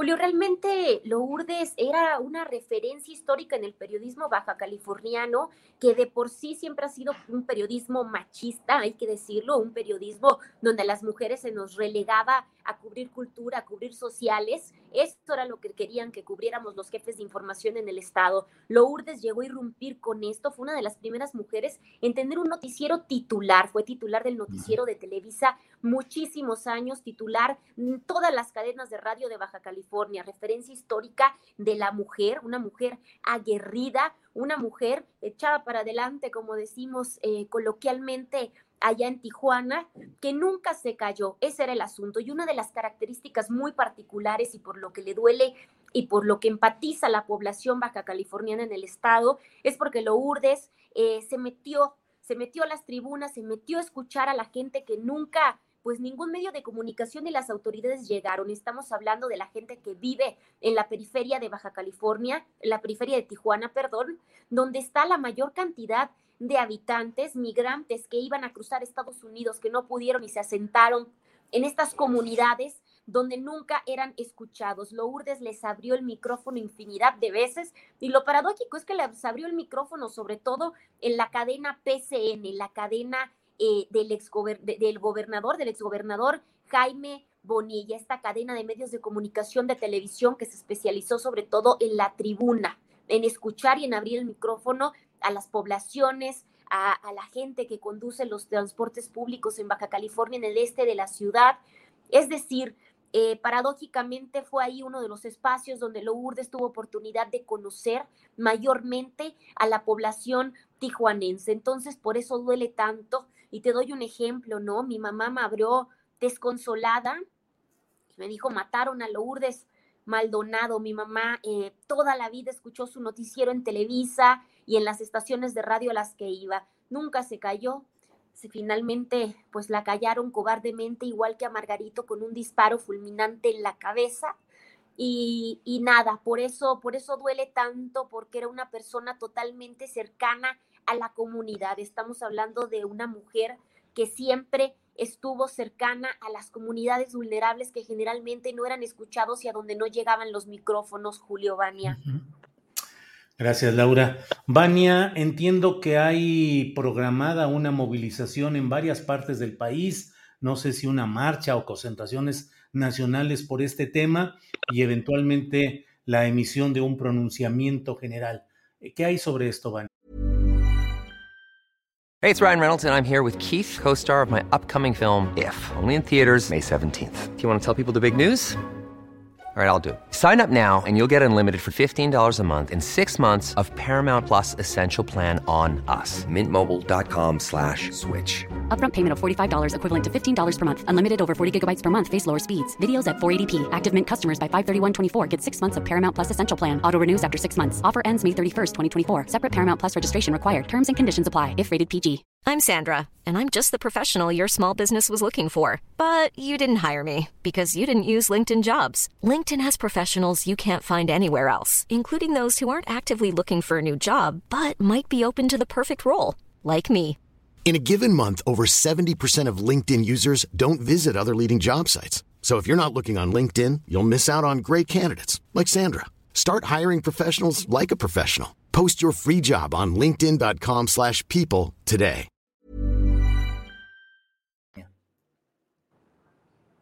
Sí, Julio, pues efectivamente eh, nos organizamos eh, virtualmente. Eh, valga decir que es muy importante la reacción que hemos tenido periodistas de diferentes estados y en donde, bueno, pues también en estos momentos es grave la situación de Baja California, porque estamos hablando de dos periodistas en menos de una semana, pues te comento que pues están programadas más de una decena de movilizaciones para el día de mañana. Eh, te comento, por ejemplo, en Córdoba, Veracruz, en Orizaba, también en Campeche, por supuesto en Tijuana, colegas de Mazatlán también se van a movilizar en Sinaloa, en Chihuahua, en Morelos, en, Jalisco y bueno, en varias sedes eh, de los diferentes gobiernos municipales y estatales, pero también en las plazas públicas, porque de lo que se trata también, Julio, eh, es interpelar a la sociedad civil. Es grave que en estos momentos eh, un periodista, y, es difícil decirlo para mí, sea como matar a nadie, como interpela este portal al, al que los invito que revisen, del cual soy eh, cofundadora, que es un, es un portal, está hecho por puras periodistas mujeres, eh, reporteras en guardia, justamente por este elemento de género que te mencionaba. Y bueno, en el, en el pronunciamiento que elaboramos con algunos colegas, ponderamos también el llamado hacia las empresas de los medios de comunicación porque estamos hablando de que hacemos periodismo en condiciones precarias, estamos hablando de fiscalías de los estados que no investigan, de una Fiscalía General de la República que hasta el día de hoy no tiene una narrativa clara de por qué matan y desaparecen a periodistas. En Acapulco habrá movilizaciones, en Morelia, Michoacán, en Piedras Negras también, eh, estamos hablando de Mérida, en Yucatán, en Chiapas, en Chilpancingo habrá otra movilización el día de mañana e invitamos también a todas las personas a través de tu espacio, el cual agradezco mucho, el día de mañana en la Secretaría de Gobernación eh, hay una movilización aquí en la Ciudad de México a las 8 de la noche, en donde pretendemos llevar velas y también eh, pues eh, hacer un llamado, un alto a estos atroces crímenes y también un llamado a las autoridades para que investiguen estos crímenes, Julio, y que eh, pues el actual mecanismo pues también incorpore esta transversalidad con la que deberían de estar todas las investigaciones, hablando en temas de género y pues llevándonos a esta reflexión profunda de por qué en este 2022 han asesinado a una periodista mujer y eh, pues no, no deben continuar los asesinatos en, ningún gremio, pero es importante llevar la reflexión al momento en el que estamos en esta violencia de Estado, Julio.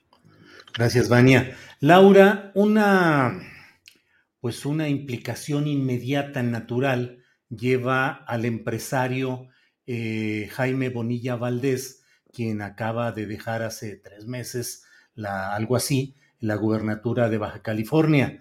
Eh, Lourdes Maldonado había ganado una demanda laboral por despido injustificado, trabajó seis años en esa empresa, según entiendo, y duró nueve años el litigio. Vi hace rato una eh, entrevista en una Contacto FM o algo así, una, una estación de, de Tijuana, en la cual pues eh, Lourdes platica todo lo que vivió y cómo se la quisieron cambiar las cosas y una injusticia completa y abusos de autoridad.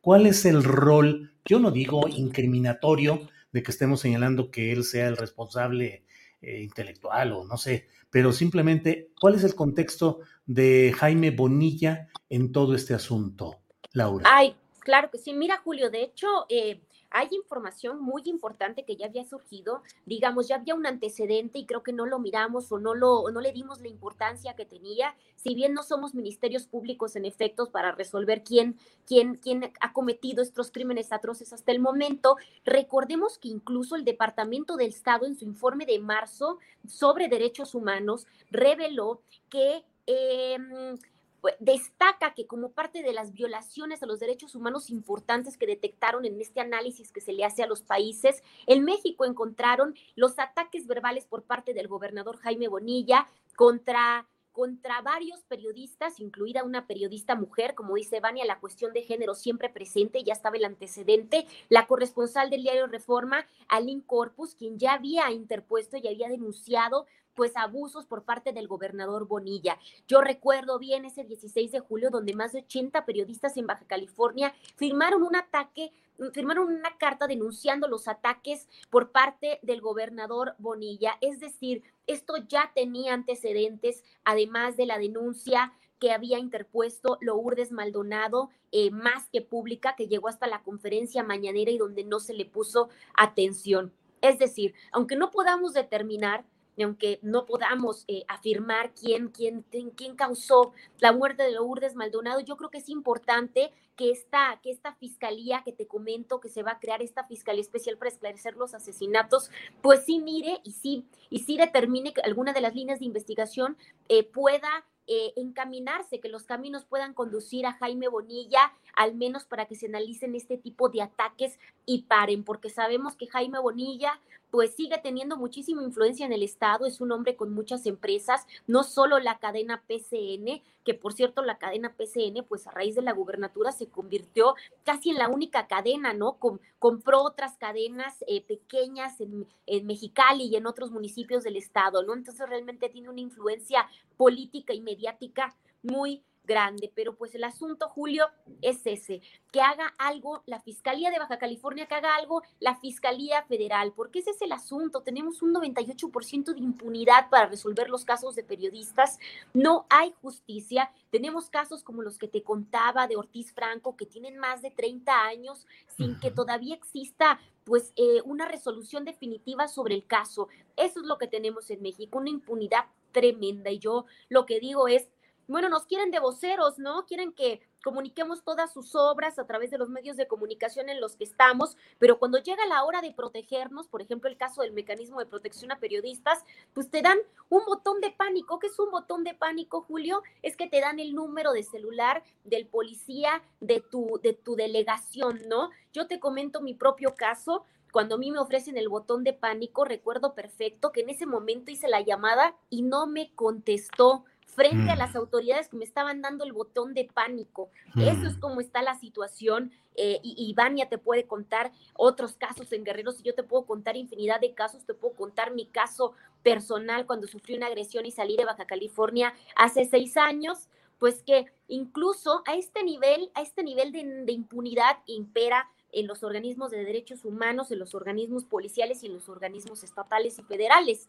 A mí la Comisión Nacional de Derechos Humanos me pide que vaya a poner mi denuncia a la Comisión Estatal, ¿no? Para que se resuelva también a nivel estatal. ¿Qué pasó? Que a las horas recibo una llamada del jefe de la Policía Federal, quienes me habían violentado. Es decir, ya tenía mi número de teléfono y la delegada de la comisión se la había dado. A ese nivel operan estas estructuras y por eso el temor en estos estados de la República como Tijuana, como Guerrero, donde te puede contar Vania, pues que, pues que todos están coludidos, es una cosa brutal. Entonces, pues sí, nos escucha, se escuchan los casos cuando son en el centro de la República de colegas comunicadores que por supuesto se tienen que hacer públicos, pero ¿qué pasa con los colegas de los estados que están alejados? Literalmente Tijuana es el estado más lejano de la Ciudad de México. E incluso Laura, eh, antes de ir con Vania, pero no puedo dejar de recordar que por ahí de mediados de diciembre del año pasado, Jaime Bonilla estuvo en Palacio Nacional y al otro día la alcaldesa de Tijuana, Montserrat eh, Caballero, eh, publicó en Twitter una felicitación.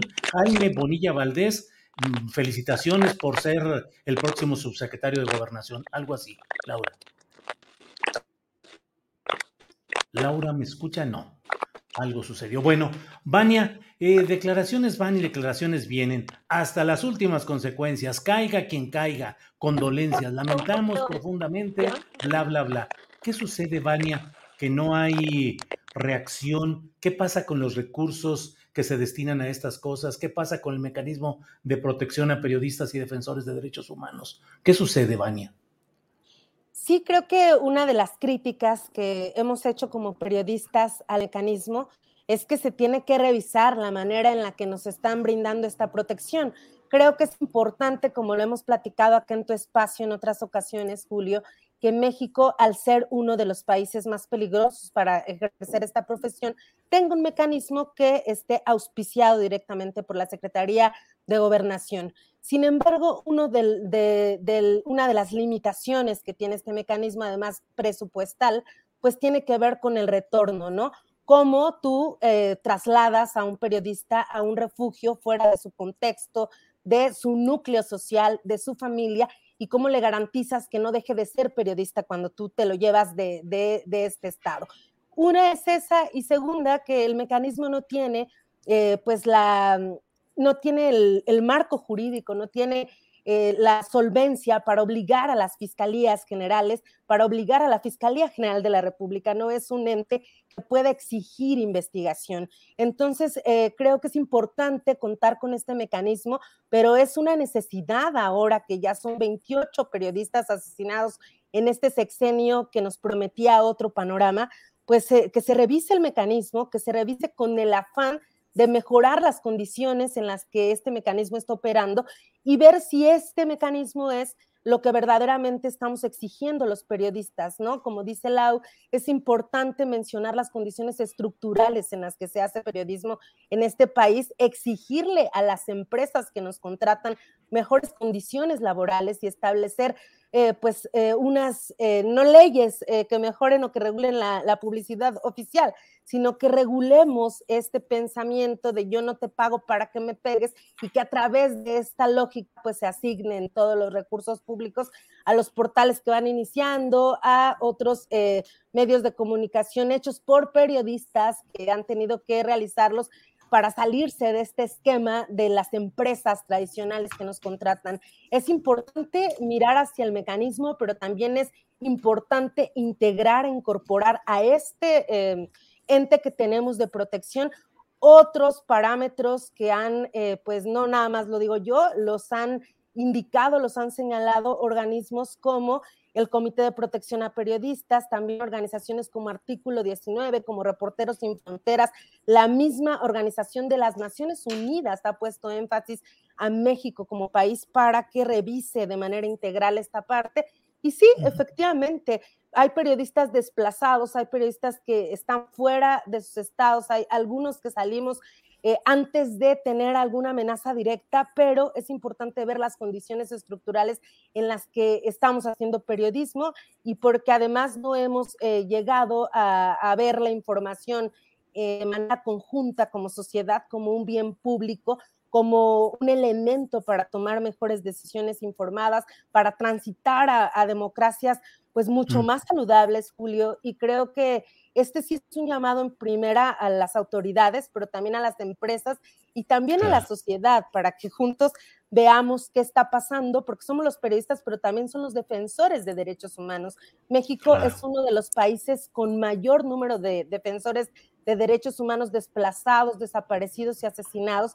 Y estas dos variables creo que, que, nos dan mucha luz de lo que está pasando, porque hablamos de información, hablamos del derecho que tenemos los seres humanos de estar informados y del derecho que tenemos los seres humanos de estar en ambientes eh, pues adecuados para el desarrollo de nuestras vidas. Claro.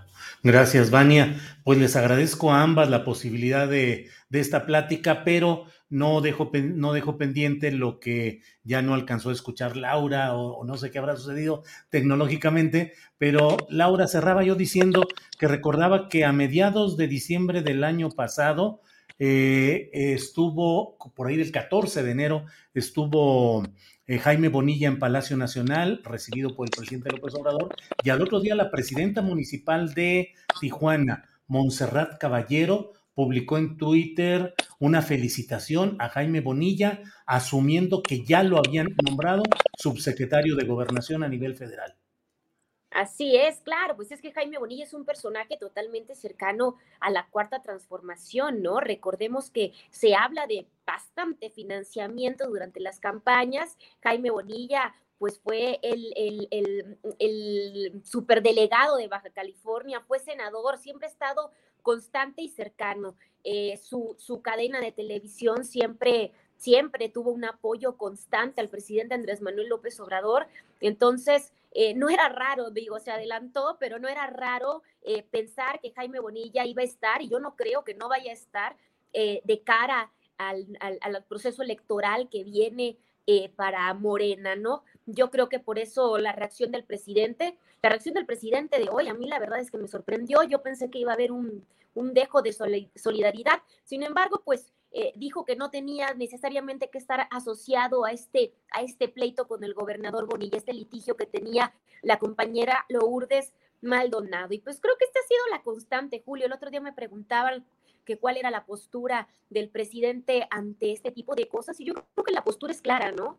Yo creo que eh, ha habido una satanización constante a los periodistas en esta nueva administración, al llamarnos chayoteros, al llamarnos, em, bueno, toda la clase de insultos que nos han propiciado, ¿no? Politiqueros. Entonces, eh, creo que esto tiene que ver un poco con lo que dice Vania, con que la población también eh, nos acuerpe y nos cobije, ¿no? Porque finalmente, pues somos parte de, este, de este grupo, estamos informando y queremos, pues también que la gente tenga empatía con nosotros. Por eso creo que es importante a la gente que está en este espacio y te agradecemos de verdad que nos acompañen el día de mañana a la Secretaría de Gobernación, pues exigir justicia por nuestros compañeros, pero también por nuestras condiciones y por la precariedad en la que vivimos y laboramos los periodistas. Era lo que yo le decía. En Tijuana, un periodista gana cinco mil, seis mil pesos mensuales por trabajar en un periódico de planta.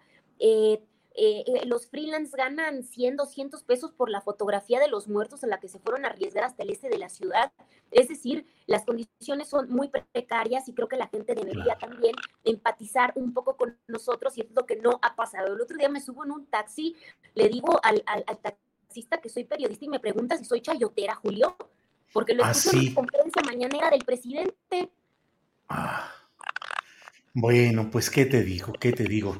Pues eh, Vania, Laura, muchas gracias por esta oportunidad de platicar sobre todas estas vicisitudes. Lamentablemente, pues así están las cosas. Así es que, Vania, muchas gracias y buenas tardes. Buenas tardes, Julio. Muchas gracias por la invitación. Gracias. Laura, muchas gracias y buenas tardes. Hasta luego. Gracias a ambas. Hasta luego. Bueno, vamos ya. Vamos ya. Gracias, gracias. Eh, son las 2 de la tarde con 36 minutos y vamos de inmediato ya con nuestros compañeros de esta mesa de dos. Ahí está Jorge Meléndez. Buenas tardes, Jorge. Hola, Julio. Buenas tardes. Buenas tardes a Salvador y a la audiencia.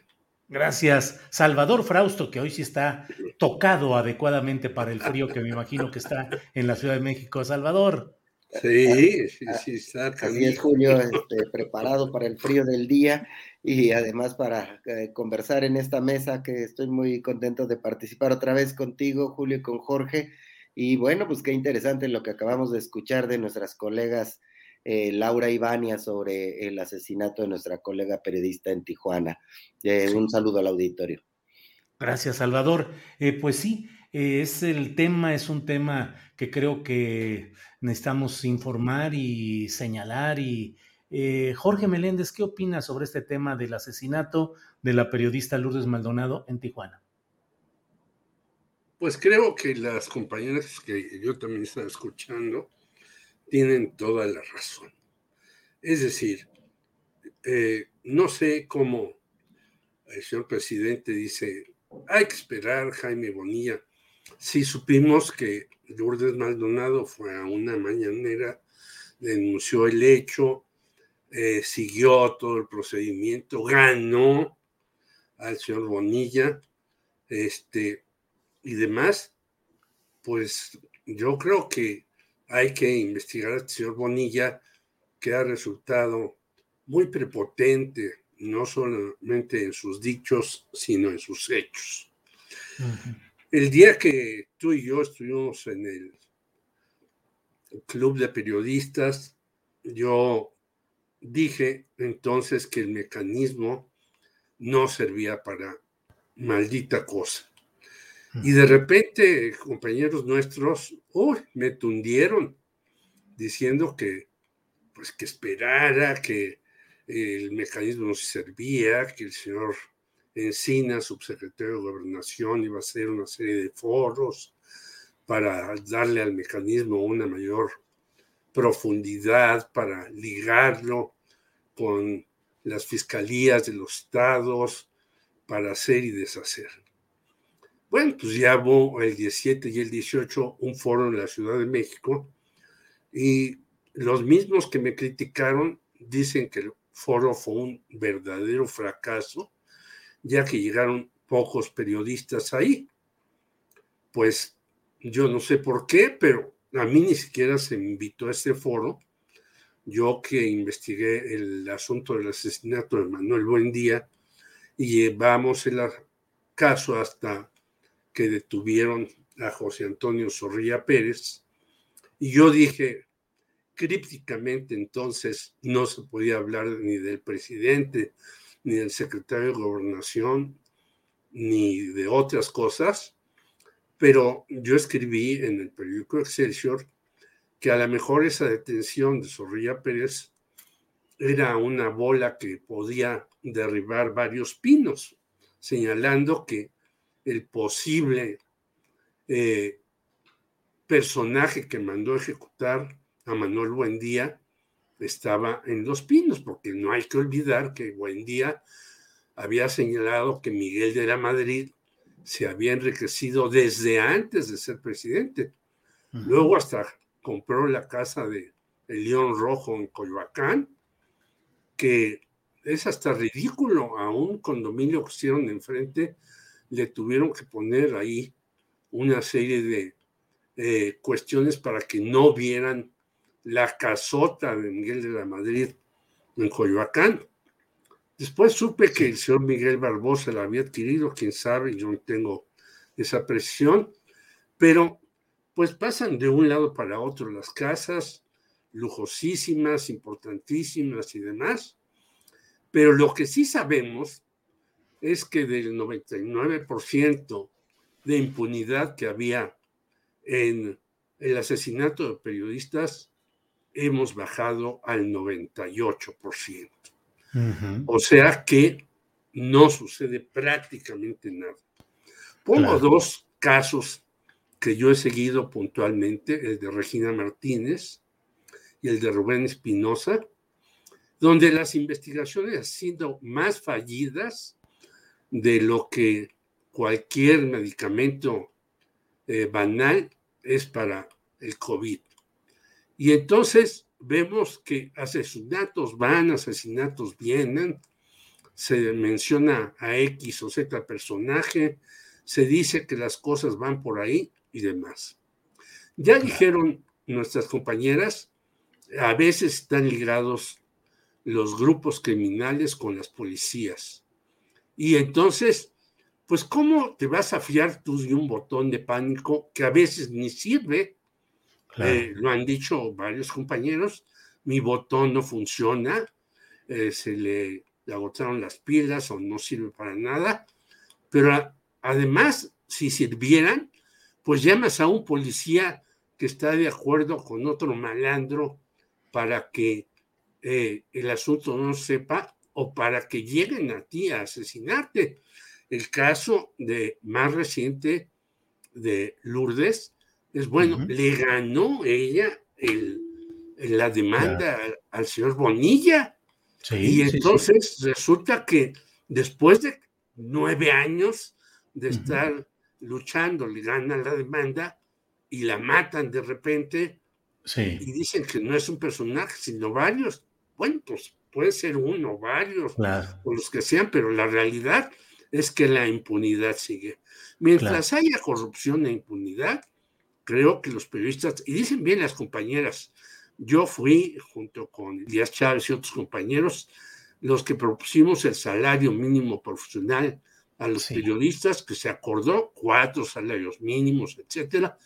Pero eso no resuelve el problema. Dicen bien las compañeras, tú estás en los estados y te pagan 100 pesos por fotografía o por nota, y en Guerrero pagaban antes 25 pesos. ¿Y cómo puedes vivir y después se espantan. Es que este no era periodista, era taxista, era taquero. Pues sí, si no vives pues de ser periodista, pues claro. tienes que por taquero o tortero o taxista o lo que sea. Es un horror lo que vivimos. Gracias, Jorge. Salvador Frausto, el tema en general de lo sucedido con la periodista Lourdes Maldonado, y en particular te pediría, no es que estemos aquí en funciones de agencia del Ministerio Público, pero ¿cuál es el contexto en Baja California, una entidad de donde durante 30 años gobernó el Partido Acción Nacional, entró Morena a romper esa historia panista, entró Jaime Bonilla y tengo la impresión de que muchas cosas se descompusieron allá. Es decir, sin que estemos haciendo un señalamiento de él en términos judiciales, pero ¿cuál ha sido el papel de Jaime Bonilla, si es que lo consideras así, en la descomposición de esa entidad, Salvador? Claro, eh, sí, pues eh, como bien lo, mencionas, pues es un, estado gobernado por el PAN durante muchísimos años. Eh, llega Bonilla a gobernar y eh, se rompen ciertos acuerdos políticos y de funcionamiento y de relaciones, no solo entre los eh, poderes políticos, sino también con el crimen organizado, con eh, los medios de comunicación, y e, esos, esos, movimientos están pagándola, como estamos viendo, muchos periodistas que han visto, se han visto agredidos, se han visto amenazados, y asesinados, dos en una semana, Julio, en el caso de la compañera Lourdes Maldonado, pero hace una semana Margarito Esquivel, pues también perdió la vida. Martínez. ¿Perdón? Martínez. Margarito Martínez. Martínez, perdón, eh, eh, perdió, la, perdió la vida. Em, en, en, un, eh, en, un, también en un atentado. Y em, sí, vemos ahí la acusación que hace Lourdes contra Jaime Bonilla, eh, la demanda laboral que sostuvo eh, frente al exgobernador y pues, su presencia llegando a la, mañanera con el presidente López Obrador a pedir protección, a pedir ayuda, y sí, se descompuso muchísimo y según las quejas de los propios eh, periodistas, pues Bonilla no proporcionó apoyo ni protección, desoyó las demandas de los reporteros locales y se sentía una gran eh, incertidumbre inseguridad en el Estado. Eh, eso eh, pues tiene muy molestos, como vemos, a los reporteros no solo locales, sino también nacionales, de que no haya habido una reacción por parte del gobierno de Bonilla para proteger y después del el nuevo gobierno también de Morena para tratar de proteger a los periodistas de esta circunstancia. Y a mí me parece que hay, hay una circunstancia ahí que eh, tendría que resolverse pronto, que es eh, el eterno problema que menciona Jorge, la impunidad, con niveles de 98-99% de impunidad en el caso del asesinato de periodistas. Mientras eso sigue ocurriendo, cualquiera que sea el criminal, que muchas veces podría ser el crimen organizado, podría ser poderes políticos de las entidades o de los municipios quienes están asesinando a los periodistas en nuestro país, eh, sea cual sea el responsable de estos crímenes, eh, no hay castigo para los responsables. Entonces, hay banda abierta, es como si los periodistas lleváramos una diana en la espalda eh, mientras que dice, pues maten a, esta, a estas personas, y nadie va a descubrir quiénes son, las investigaciones no van a llegar a fondo, no va a haber un responsable. Entonces, ese tema de la impunidad es un asunto que tendrá que resolverse em, de alguna manera y me parece que otro asunto que retomaría de lo que dice Jorge es que ha habido muchísimos intentos por organizarnos los periodistas para poder reclamar al Estado o a los poderes eh, que cesen estas eh, violencias contra, contra nuestro gremio. Sin embargo, no hemos sido exitosos, no hemos sido capaces de fijar una posición unida, fuerte, frente al poder eh, federal, estatal y municipal, y porque no hemos sabido ir juntos los periodistas en lo individual, que ha habido muchas de estas reuniones y muchos de estos grupos en los que se han hecho planes para mejorar las condiciones y la seguridad de los periodistas, pero vamos de un lado los periodistas y de otro lado los grandes medios o los medios poderosos que han hecho manifestaciones, desplegados, también han alzado la voz en algunas ocasiones, pocas, pero en algunas ocasiones lo han hecho de manera organizada, pero no hemos sabido ir juntos los directivos y los dueños de los medios con los periodistas y plantarse frente al Estado a buscar una solución seria, digna, eh, que em, termine con esto, porque el malestar y la inconformidad otra vez, otra vez es muy grande, pero lo fue también con el asesinato de otros, de otros colegas y se siguen acumulando estos tipos de asuntos y yo recapitularía esas dos cosas.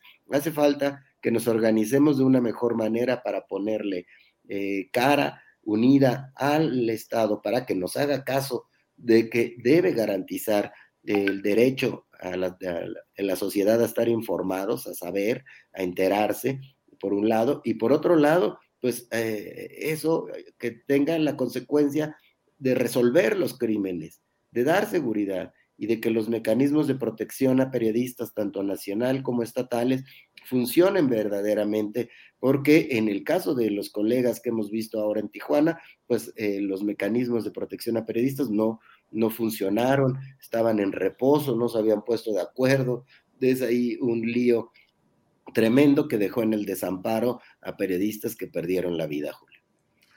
Bien, gracias, Salvador. Eh, Jorge Meléndez, cateterismo cardíaco al presidente López Obrador, quien elabora luego, ya de regreso a Palacio Nacional, su testamento político, y eso da pie a que opositores a él hablan de que quiere dejar una herencia e imponer por encima de la Constitución a un sucesor o algunas medidas por el estilo. ¿Qué opinas de todo este tema, Jorge? Pues lo que dicen esto, que quiere imponer un sucesor, pues creo que eh, hay que leer incluso a Jesús Silva Gerso Márquez en La Casa de la Contradicción, donde es un libro eh, que zarandea bastante al observador, pero que dice muy claramente este periodista, eh, analista, investigador, pues que Morena va a ganar en 2024. ¿Por qué? Porque la oposición está cada vez peor.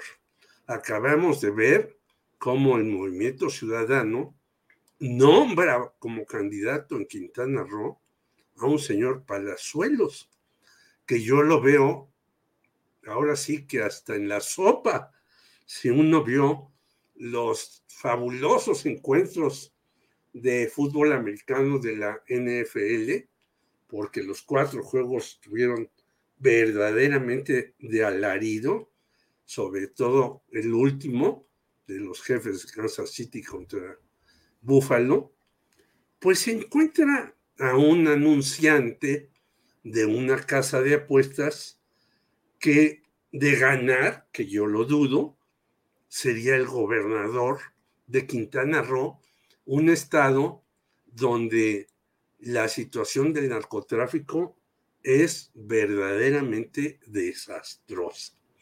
Creo que los caricaturistas Hernández, por un lado, Rocha, por el otro, en la jornada, eh, nos dan muy buena relación de cómo está el movimiento ciudadano, que es el único que realmente quiere hacer alguna oposición al observador. Los demás, pues realmente están en la lona. El PAN cede eh, candidatos aquí y allá. El PRI se enoja porque la señora Claudia se va a Barcelona y otro se va a República Dominicana. El PRD, pues ya no dice nada. Solamente es entrevistado eh, uno de los Jesuses, Ortega, por Broso, en latinos, pero aquí en México ese partido, excepto algunas colaboraciones del señor Zambrano, que antes era el Tragabalas y ahora es el Tragabilis, pues no hay nada enfrente. Que puede dejar una herencia López Obrador, pues es clarísima, con todas sus contradicciones que está viviendo con Monreal y con otras personas. ¿Cuál será su testamento político? Él dice, bueno, pues, lo sabrán ya que muera, pues no sé, nadie sabe, pero sí sabemos que si él sufre algún problema, ahí está el artículo 84 de la Constitución para que alguien lo supla.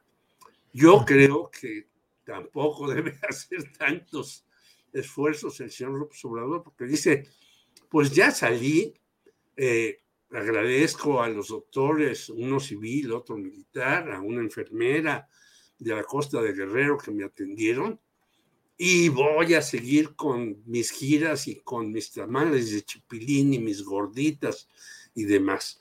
O sea, va a las mismas. Yo creo que él debería de ser para que todo mundo, no solamente su familia, estemos más tranquilos, porque si le sucede algo a López Obrador, México no solamente estará en el lío que estamos metidos, económica, social, política y de salud, sino en una situación más difícil.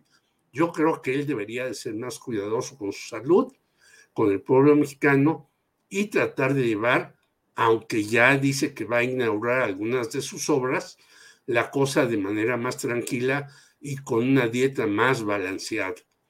Pero que pues va a ser algo para que el sucesor sea de su equipo, de su partido, de, su, eh, de sus quereres, eso es indudable. Y no hay nadie en la oposición seria, analítica, que diga, pues no, se le va a oponer fulanito de tal, ni Lorenzo Córdoba, que era uno de los que se hablaba, ya está por los suelos mucho menos aquellos que aspiraban como Gustavo de Hoyos y todos los otros señores que fueron saliendo que ahora están verdaderamente de bajada. Yo creo que así están las cosas. Gracias, Jorge. Salvador Frausto, ¿qué opinas sobre este tema? Primero, de la hospitalización del presidente López Obrador, el cateterismo que le practicaron y el tema del testamento político. Es un acto de responsabilidad política buscar que haya gobernabilidad en caso de que él muriera tal como él mismo lo plantea, o es un acto abusivo que trata de imponer una sucesión, dicen sus adversarios, por encima del marco constitucional. ¿Qué opina Salvador? el tema de la salud del presidente pues siempre es un asunto importante, es un tema que hay que eh, prestarle atención. Por supuesto, la constitución tiene previsto eh, qué hacer en caso de que falte el, presidente. en el caso de, como ya estamos después del año 2 de, gobierno, en los últimos cuatro años de, gobierno, pues lo que se prevé es que el secretario de gobernación sería el presidente em, provisional eh, y tendría que llamar al Congreso para que este, se elija un presidente eh, sustituto que termine, que termine el sexenio. Entonces, Em, ahí eh, cobra mucha relevancia en la figura del secretario de Gobernación, Adán Augusto López, eh, tabasqueño, igual que el presidente López Obrador, em, que le ha dado mucha fuerza, mucho poder, que eh, si uno conversa con senadores de oposición, con gobernadores de oposición, está siendo bien visto por las fuerzas políticas en lo general, y él tendría una fuerza importante en, esa, en ese, si ocurriera ese, esa eventualidad. Em, eso es un asunto que hay que tener ahí. Pero también hay otros actores, es decir, el Congreso tendría gran em, papel en un segundo momento y en estos momentos una de las figuras más fuertes en el Congreso mexicano es Ricardo Monreal, a quien pues el presidente López Obrador no quisiera ver, según se entiende a partir de, del análisis político de lo que ha dicho el presidente y de los pleitos que traen em, Monreal con cierta ala del morenismo, con el propio presidente, pues eh, un testamento político yo lo veo más dirigido a que la sucesión se va a jugar dentro de los, eh, de los parámetros de la 4T. Es decir, ante una oposición borrada, sin candidatos, fijos, viendo las encuestas. Si el presidente, como pues todo parecería indicar, termina su sexenio, pues de todas formas la, sucesión se juega dentro del terreno de la 4T como el escenario más probable. Ahora bien, si el presidente faltara, también eh, se juega dentro de la 4T, pero ya no hay ese gran fiel de la balanza que es el presidente de la República y un presidente con tantos millones de votos con tantos actores políticos y sociales que lo respaldan y que lo cuidan, me parece responsable que genere en obediencia al respeto a sus votantes, a los partidos y a las fuerzas políticas que lo llevaron al poder, a los actores que lo apoyan, una serie de directrices de cómo cree él que puede ser, eh, que puede seguirse el proyecto de la cuarta transformación. Entonces, sí será muy interesante estar eh, viendo cuál es más o menos el rumbo que él quiere. Es más o menos transparente porque eh, lo que ha hecho durante su sexenio es lo que prometió en campaña, esas grandes obras, el tren Maya, eh, las refinerías, este, el aeropuerto, los programas sociales, todo este tipo de asuntos que son el eje rector del gobierno de López Obrador, seguramente estarían, digamos, dentro de su eje, pero no imaginamos que pueda decir eh, yo prefiero a alguien en particular o que excluya a alguien, como hoy en, su columna Ricardo Rafael recordaba el caso del testamento político eh, de Lenin, ¿no? Que decía, bueno, este, que Stalin no, no lo tomen en cuenta, pero llega Stalin y dice, el que le haga caso al testamento político de Lenin es un traidor, ¿no? Entonces, eh, hubo ahí una guerra este, política. Sin duda, eh, el morenismo sin López Obrador eh, sería distinto, pero un testamento político podría darle continuidad a el gobierno y a las el rumbo que quiere seguir el presidente eh, López Obrador ante esa eventualidad, ¿no? Pero sí es eh, interesante, sobre todo porque se, la salud del presidente, pues, eh, ha tenido algunos asuntos que atender, como estos asuntos que tienen que ver con el corazón, y bueno, pues ha estado enfermo dos veces dos veces de COVID. Entonces, sin duda es un asunto que me parece muy interesante estar analizando el cuál sería el, testamento político del presidente. Gracias, Salvador Frausto. Son las 3 de la tarde. Le pido a quienes nos acompañan en este programa que luego de esta mesa eh, nos acompañen también porque vamos a estar con el periodista José Ibarra, periodista en Tijuana y director del medio digital Siempre en la Noticia, quien nos va a dar la actualización de lo que hay sobre el tema del asesinato de la periodista Lourdes Maldonado. Lo actual, lo que ha pasado en estas horas, en estos minutos, lo tendremos con José Ibarra en unos minutos más. Ya para cerrar, nos quedan como unos tres minutitos para cada cual. Eh, Jorge Meléndez, en ese ejercicio del, del futurismo, Adán Augusto pareciera ser la pieza de mayor confianza del presidente para una eventualidad de que él no pudiera continuar con su trayecto como presidente de la República? Pues yo creo que sí, lo ha, lo ha mostrado, ha mostrado que ha sido un tipo abierto a escuchar a todo el mundo, ha tenido el tino de pues no exhibirse, no sobresalir demasiado, no hacer olas, al contrario, tratar de calmar incluso los pleitos internos que hay en cualquier sucesión presidencial. Y en efecto, qué importante en la política mexicana no mostrarse demasiado para no generar celos ni que haya reflectores demasiado sobre esa persona. Exacto, sí, así es. Y así lo ha, hecho Adán Augusto. A mí hasta me ha sorprendido, yo no, yo no lo conocía este, eh, políticamente y me ha dado una buena imagen porque ha tranquilizado las aguas, no se han sobresaltado. Vemos que todavía el asunto en el Senado con Cuitlagua García está presente y bueno, pues ahí sigue la cuestión sin un sobresalto mayúsculo.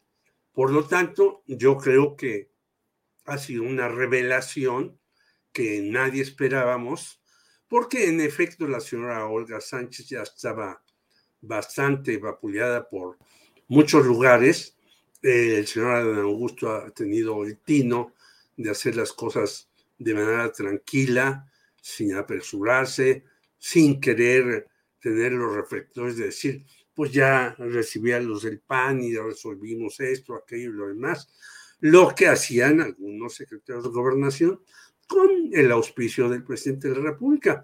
Por lo tanto, yo creo que es un hombre que supo elegir el presidente para calmar las aguas tan broncas que todavía están en el morenismo, en donde ojalá, de verdad, eh, yo voy por ahí a una reunión de la señora Citlali Hernández para reactivar el morenismo en esto de la reforma eléctrica que está muy eh, candente por la visita de la Secretaría de Energía de Estados Unidos. Por lo tanto, ojalá la Morena tome su cauce y no sea un simple membrete más como a veces quiere ser. Gracias, Jorge. Salvador Frausto, ya estamos en el final. Hay dos temas que me gustaría tratar contigo. Tú escoge uno, una especie de rebelión interna contra Monreal en el Senado y dos, la pasarela de aspirantes a liderazgo sindical petrolero en la mañanera. El que tú quieras, Salvador. Gracias, Julio. O los dos, como quieras. los dos.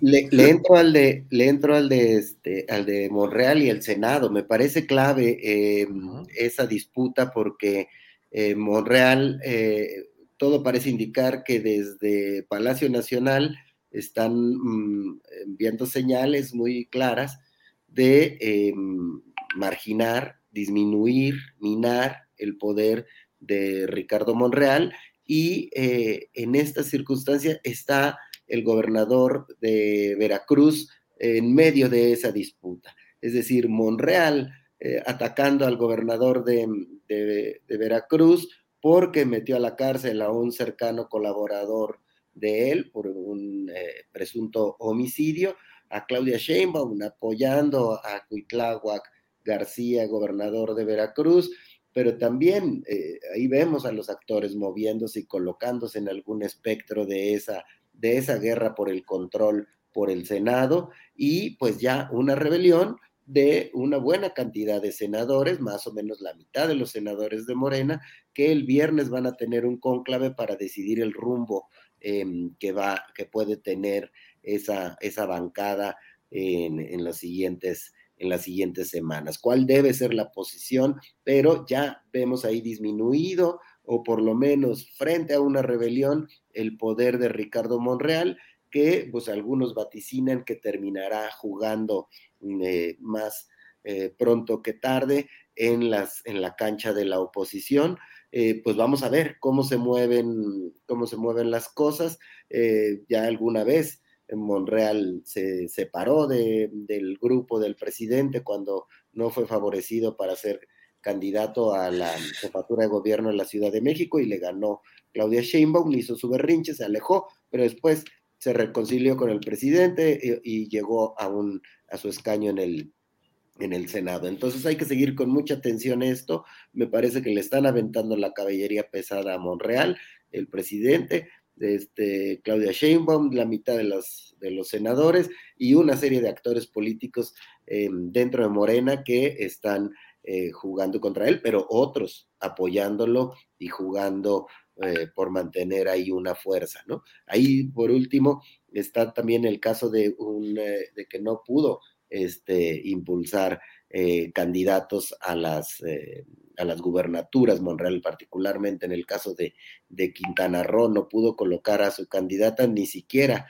este, dentro del movimiento ciudadano que terminaron poniendo ahí a, a este, a Palazuelos. Eh, pero bueno, pues hasta ahí luego hablaremos de lo de, de lo de, del sindicato de Pemex. Bueno, tenemos muchos temas para la próxima ocasión. Jorge Meléndez, muchas gracias y buenas tardes. No, gracias a ti, Julio. Saludos a Salvador y a toda la audiencia. Espero que hoy no te hayan desmonetizado. Sí, desde tempranito, desde que estábamos hablando con Jacaranda Correa, hablando de este tema de, de Lourdes Maldonado de inmediato nos, nos desmonetizaron. O sea que ya no se puede hablar de nada. Pues no. Porque Así eh, está. estos señores están peor que la censura en la época de Díaz Ordaz, ¿no? Pero bueno, ni hablar. Un abrazo, Julio. Abrazo, Salvador, y un saludo a la audiencia. Gracias, Jorge. Salvador, Frausto, gracias y buenas tardes. Gracias, Julio. Gracias, Jorge. Gracias a la audiencia. que estén muy bien. gracias a los dos. Hasta luego. Bueno, como le he dicho, no se retire porque tenemos inmediatamente ya la presencia de nuestro compañero eh, periodista de Tijuana, José Ibarra, director del medio digital Siempre en la Noticia. José, buenas tardes. Eh, quita el microfonito ahí para que quítale el. Ahí está, ahí está, perdón. Ahí está, no, hombre. Hola, Julio. A un gusto estar contigo, aunque sea en estas difíciles circunstancias que estamos viviendo acá el gremio en la frontera de Tijuana. A tus órdenes. Gracias, José. ¿Qué ha pasado en las horas eh, recientes? ¿Qué reacción ha habido tanto del propio exgobernador Bonilla como de las autoridades? ¿Cuál es la actualización informativa, José? Bueno, prácticamente las autoridades han decidido juntarse en Mexicali, la capital del estado de Baja California, para tratar de emitir una comunicación conjunta y es que durante el homicidio de nuestro compañero Margarito Martínez Esquivel, conocido entre nosotros el gremio como 44, fotoperiodista que fue asesinado el pasado lunes, hubo de cierta manera algunos datos imprecisos, desafortunados, diría yo, por parte de algunas autoridades que quisieron emitir rápidamente la información. Policía Municipal por su parte, Policía Municipal de Tijuana, Fiscalía del Estado de Baja California, y por ahí hubo información que no se manejó adecuadamente y lo que hicieron ahora fue tratar de reservarse en la mayoría de lo posible para tratar de emitir una comunicación conjunta que tengo entendido se realizará el día de hoy desde Mexicali. Básicamente, a través de sus diferentes cuentas de redes sociales, las autoridades han externado lo que pues, ya sabemos políticamente se acostumbra, han externado sus condolencias, han dicho que se va a hacer todo lo posible por esclarecerlo y hasta ahí. Lo que más nos atañe a nosotros como gremio de periodistas y comunicación en la región es afinar todo lo que ha venido fallando con el esquema de protección a periodistas, porque tanto Margarito Martínez, que fue asesinado el pasado lunes, como Lourdes Maldonado, que fue ultimada el día de ayer, estaban dentro de algunas medidas de protección de estos sistemas, pero evidentemente fallaron. Y eso es lo que más estamos ahorita en exigencia, evidentemente mostrando solidaridad y nuestras condolencias con sus seres queridos, pero al mismo tiempo levantando la voz y exigiendo que se mejore eso que no se ha logrado consolidar, que es brindar protección a aquellos periodistas que se sienten en riesgo. Los dos habían manifestado que temían por su vida y estamos viendo aquí las lamentables consecuencias. José Ibarra, ¿se ha precisado bajo qué amparo estaba eh, Lourdes Maldonado del mecanismo de protección, el estatal o el federal? Y si se ha confirmado esa versión de que el atentado se produjo minutos después de que se había retirado alguna patrulla o algún carro con policías, con los que la cuidaban. Ellos, ella sabemos particularmente estaba en el esquema de protección federal, de acuerdo a lo que hemos podido platicar entre nosotros como colegas, porque muchas veces ese tipo de programa lo vives tú directamente con la autoridad, pero en el estado de Baja California y en la ciudad de Tijuana tenemos una fundación que se eh, denomina Yo sí soy periodista, en donde básicamente estamos integrados todos aquellos que nos dedicamos a este oficio. Y lo que hace unos momentos que realizamos una de las manifestaciones, comentábamos entre los compañeros que fundamos o que formamos más bien parte de esta fundación, es que ella estaba en el esquema de protección federal que se supone debió haberse coordinado tanto con el Estado como el municipio porque ella eh, ya había manifestado en otras ocasiones que desconfiaba del sistema estatal por obvias razones. Ella temía por su vida debido a una demanda laboral que había ganado recientemente en días pasados contra su ex patrón, que es dueño de una televisora aquí en Baja California denominada PCN y quien fue exgobernador de Baja California, Jaime Bonilla Valdés. Entonces, ella temía, no confiaba 100% en el sistema estatal y por lo tanto lo que pudimos compartir nosotros como compañeros es que estaba bajo el esquema federal y que las últimas pláticas que tuvo con la presidenta de esta fundación, yo sí soy periodista, Sonia de Anda, fue que eh, ella efectivamente estaba en el esquema y que se supone los policías que la custodiaban era hasta el momento en que ella entraba a su casa. Ese era, se supone, el acuerdo con las autoridades.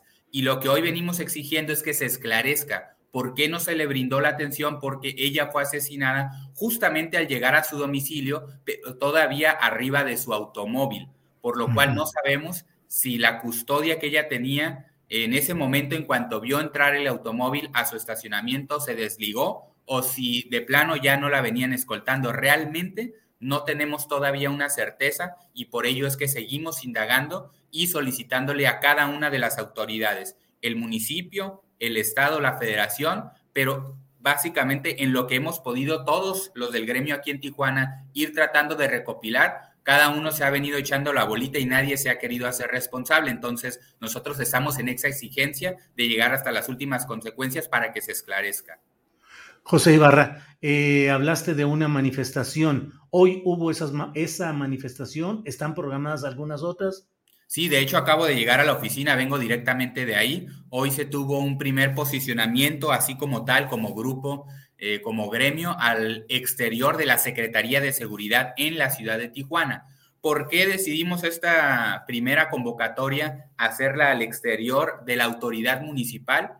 precisamente por esto que te acabo de mencionar. Se supone que esa custodia final recaía en policías municipales y por lo tanto queremos saber si ellos recibieron la indicación del Estado o la Federación de no llevar ese acompañamiento hasta que ingresaba a su casa o si bien fue una decisión simplemente de la Secretaría o de la gente que estuvo en turno de su custodia de confiarse e irse cuando su automóvil entró a la privada. Es una privada en la que vivía ella. La reja de la privada únicamente se abría con el control de quienes viven en ella y al momento de entrar en su automóvil al estacionamiento de su casa, ahí fue donde dentro del automóvil la ultimaron a balazos y ya no alcanzó a entrar a su vivienda. Entonces, por eso hoy hicimos una primera concentración, un llamado a, esclarecer ese punto en específico, si tenía o no esa protección.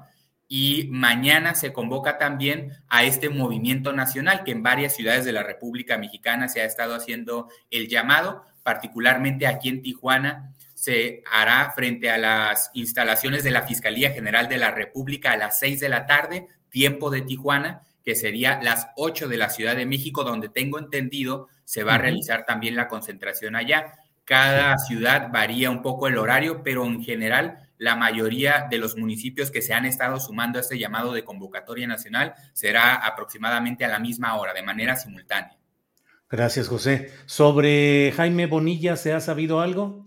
Yo lo contacté o intenté contactarlo esta mañana, particularmente ayer, como pues fue todo lo que ocurrió en torno al asesinato en sí a la escena del crimen. La mayoría nos concentramos ahí, digo la mayoría de los que integramos este gremio en esta ciudad, estuvimos en el exterior de la vivienda, fue ya prácticamente en la tarde-noche, así que hoy muy temprano, con quien le manejaba la comunicación en la zona costa de Baja California, me contacté con él para solicitar una entrevista con Jaime Bonilla.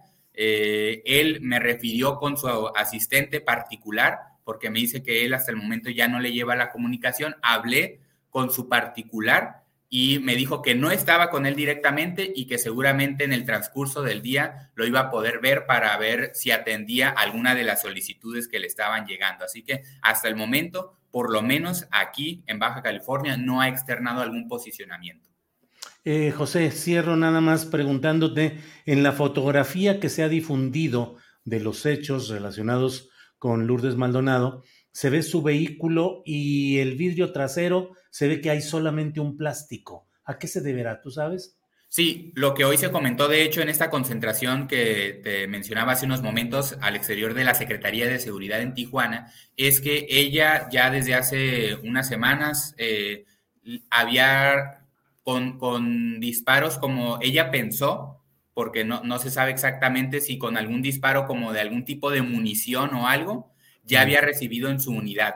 Entonces, ella lo había externado a algunos compañeros, particularmente a la presidenta de la Fundación Yo sí soy periodista, y por eso tenía el vidrio roto. No fue un hecho a raíz de lo que ocurrió ayer, pero ya tenía ese antecedente. Ella, la verdad, en ese momento, eh, pues ahora lamentablemente decimos no, no, no se le dio la magnitud que pudo haber ocurrido. Eh, ahora se, se, asume como tal, tuvo que haber sido un atentado, pero ella lo asumió en ese momento de acuerdo a lo que le comentó a los compañeros, que pudo haber sido con algún tipo de municiones o de balas de goma, algo que hizo que se le rompiera el vidrio en su automóvil y por eso lo traía con un plástico.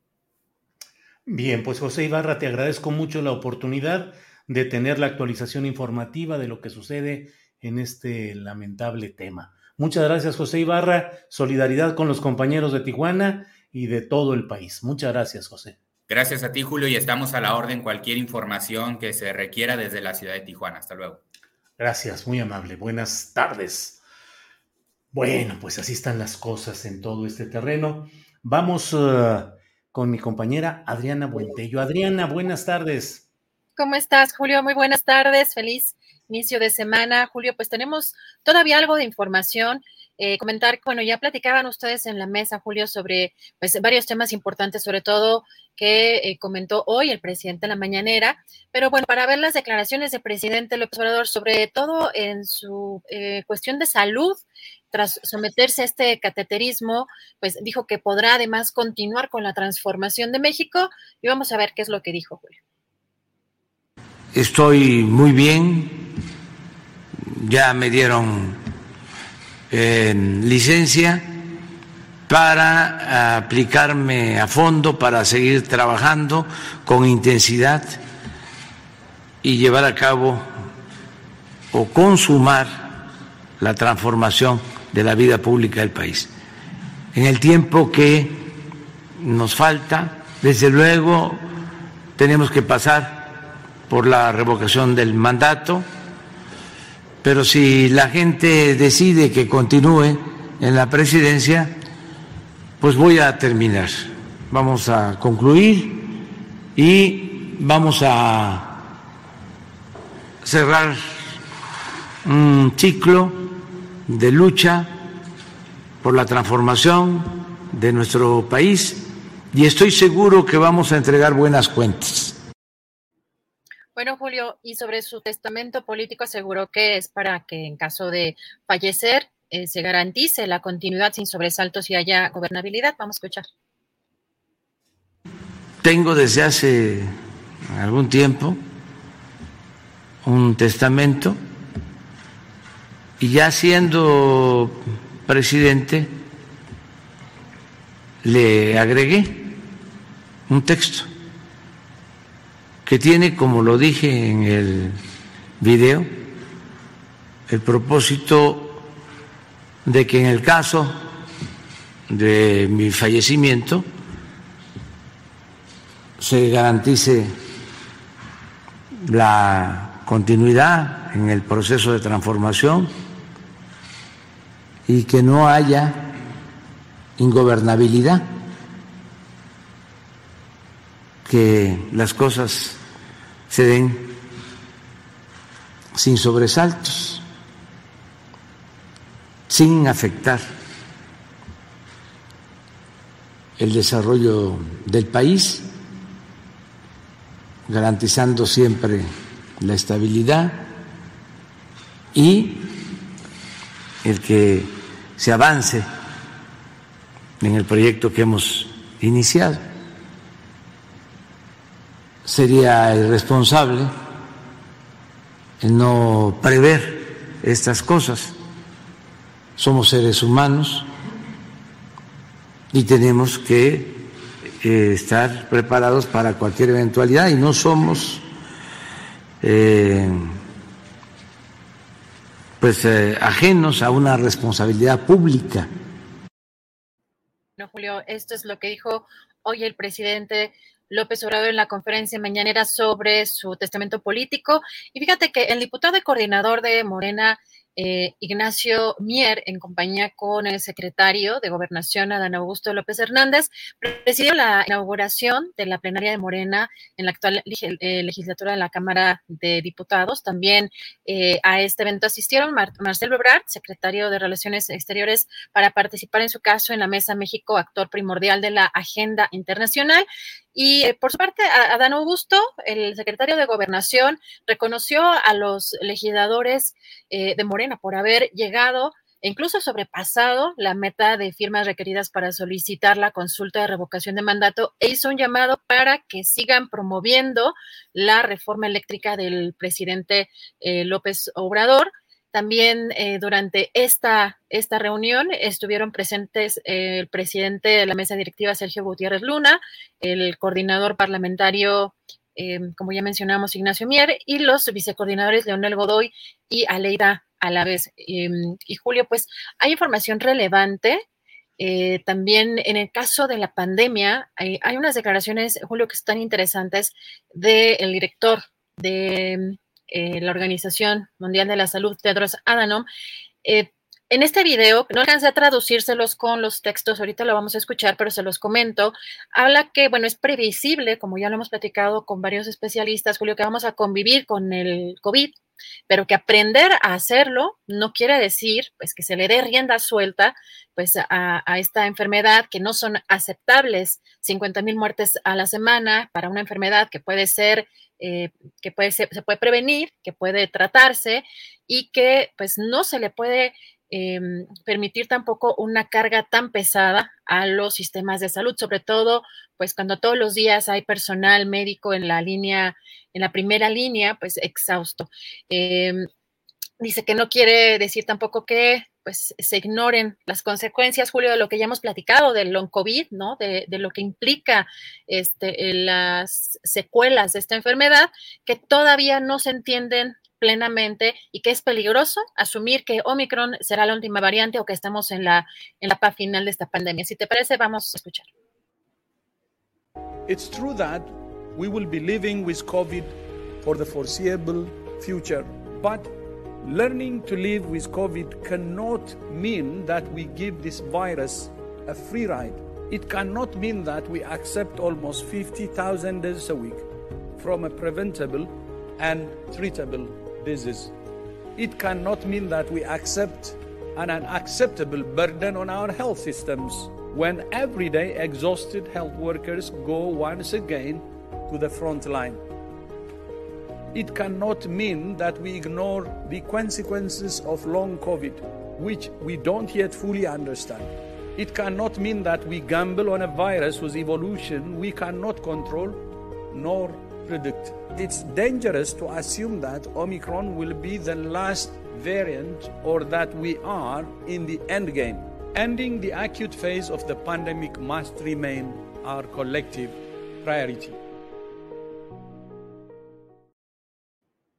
Bueno, Julio, esto sobre el tema del COVID y hace algunos minutos, bueno, vamos a poner en pantalla el comunicado del Colmex respecto a todo este tema del CIDE eh, que ya platicabas con, eh, eh, con Saúl sobre el, estudiante de Derecho, sobre esta manifestación, esta, esta manifestación que estaban llevando a cabo.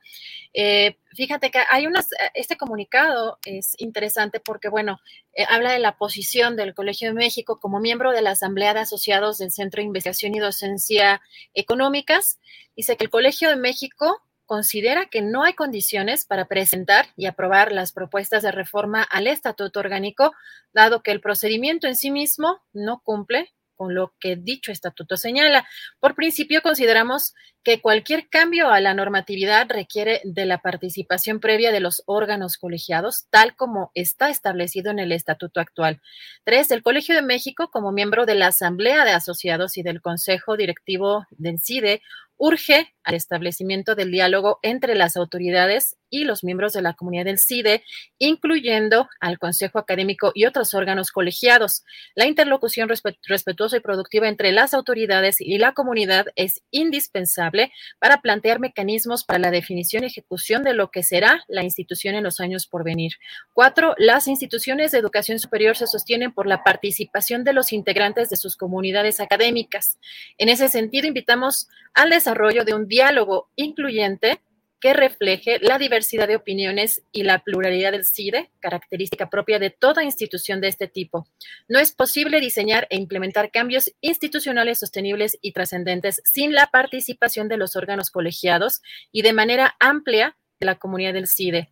El Colegio de México ratifica su respaldo a la política de investigación humanista, científica, tecnológica y de innovación que propone el Consejo Nacional de Ciencia y Tecnología y le reitera su completa disposición para procurar y fortalecer el desarrollo científico del país mediante, entre otras cosas, el apoyo a la educación superior. De igual manera, en la coyuntura actual, el Colegio de México refrenda su ofrecimiento para coadyuvar a una solución aceptable para todos los miembros de la comunidad del CIDE.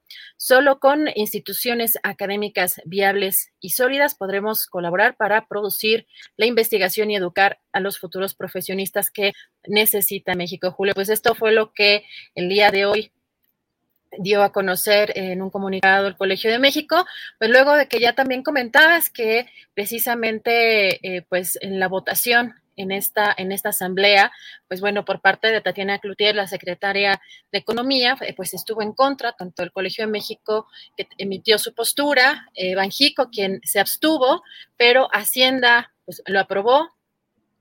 También en el caso del Fondo de Cultura Económica, la CEP, eh, también en el caso de la Secretaría de Energía, Julio, pues esto es eh, lo que la información que tenemos sobre este tema el día del día de hoy en esta pues en esta asamblea de socios que se llevó a cabo del CIDE, ¿no? Donde aprobaron estas reformas de estatutos propuestas por la titular de CONACIT, Álvarez Puya.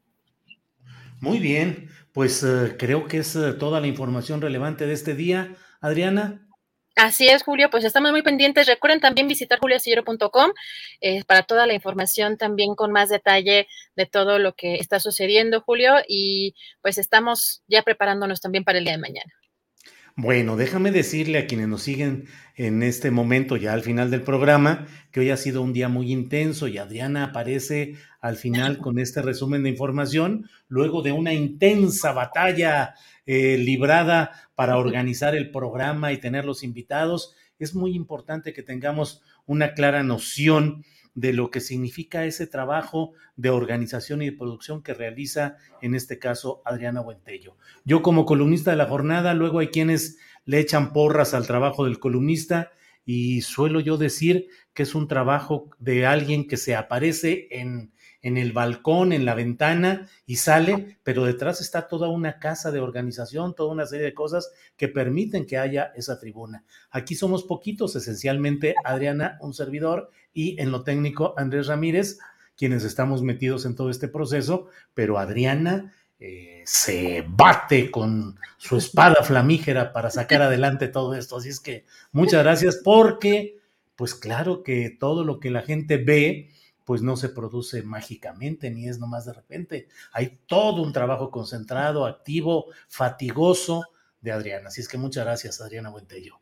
No, hombre, que con mucha pasión y con mucho gusto, Julio, para, para este proyecto que es increíble y que pues esperemos que dure muchos años más y pues estamos dando la batalla ante estas desmonetizaciones, ya estaremos también buscando ideas o viendo ver qué, qué este malabares hacemos para seguir con, con esta labor, pero con mucho gusto pues eh, a tu lado, Julio, la verdad es que además he aprendido mucho, siempre también agradecida con esta oportunidad de trabajar contigo. Al contrario, gracias. Y bueno, pues nos vemos uh, mañana, hoy en la noche, por ahí de las 8 pm. Eh, tendré una videocharla, les invito para que me acompañen, en la que abordaremos los asuntos relevantes que haya, incluyendo lo relacionado con este caso de la periodista Lourdes Maldonado en Tijuana. Así es que gracias a todos, gracias a quienes nos acompañan, quienes nos escuchan y hasta mañana. Adriana Buentello. Hasta mañana, buen provecho. Adiós.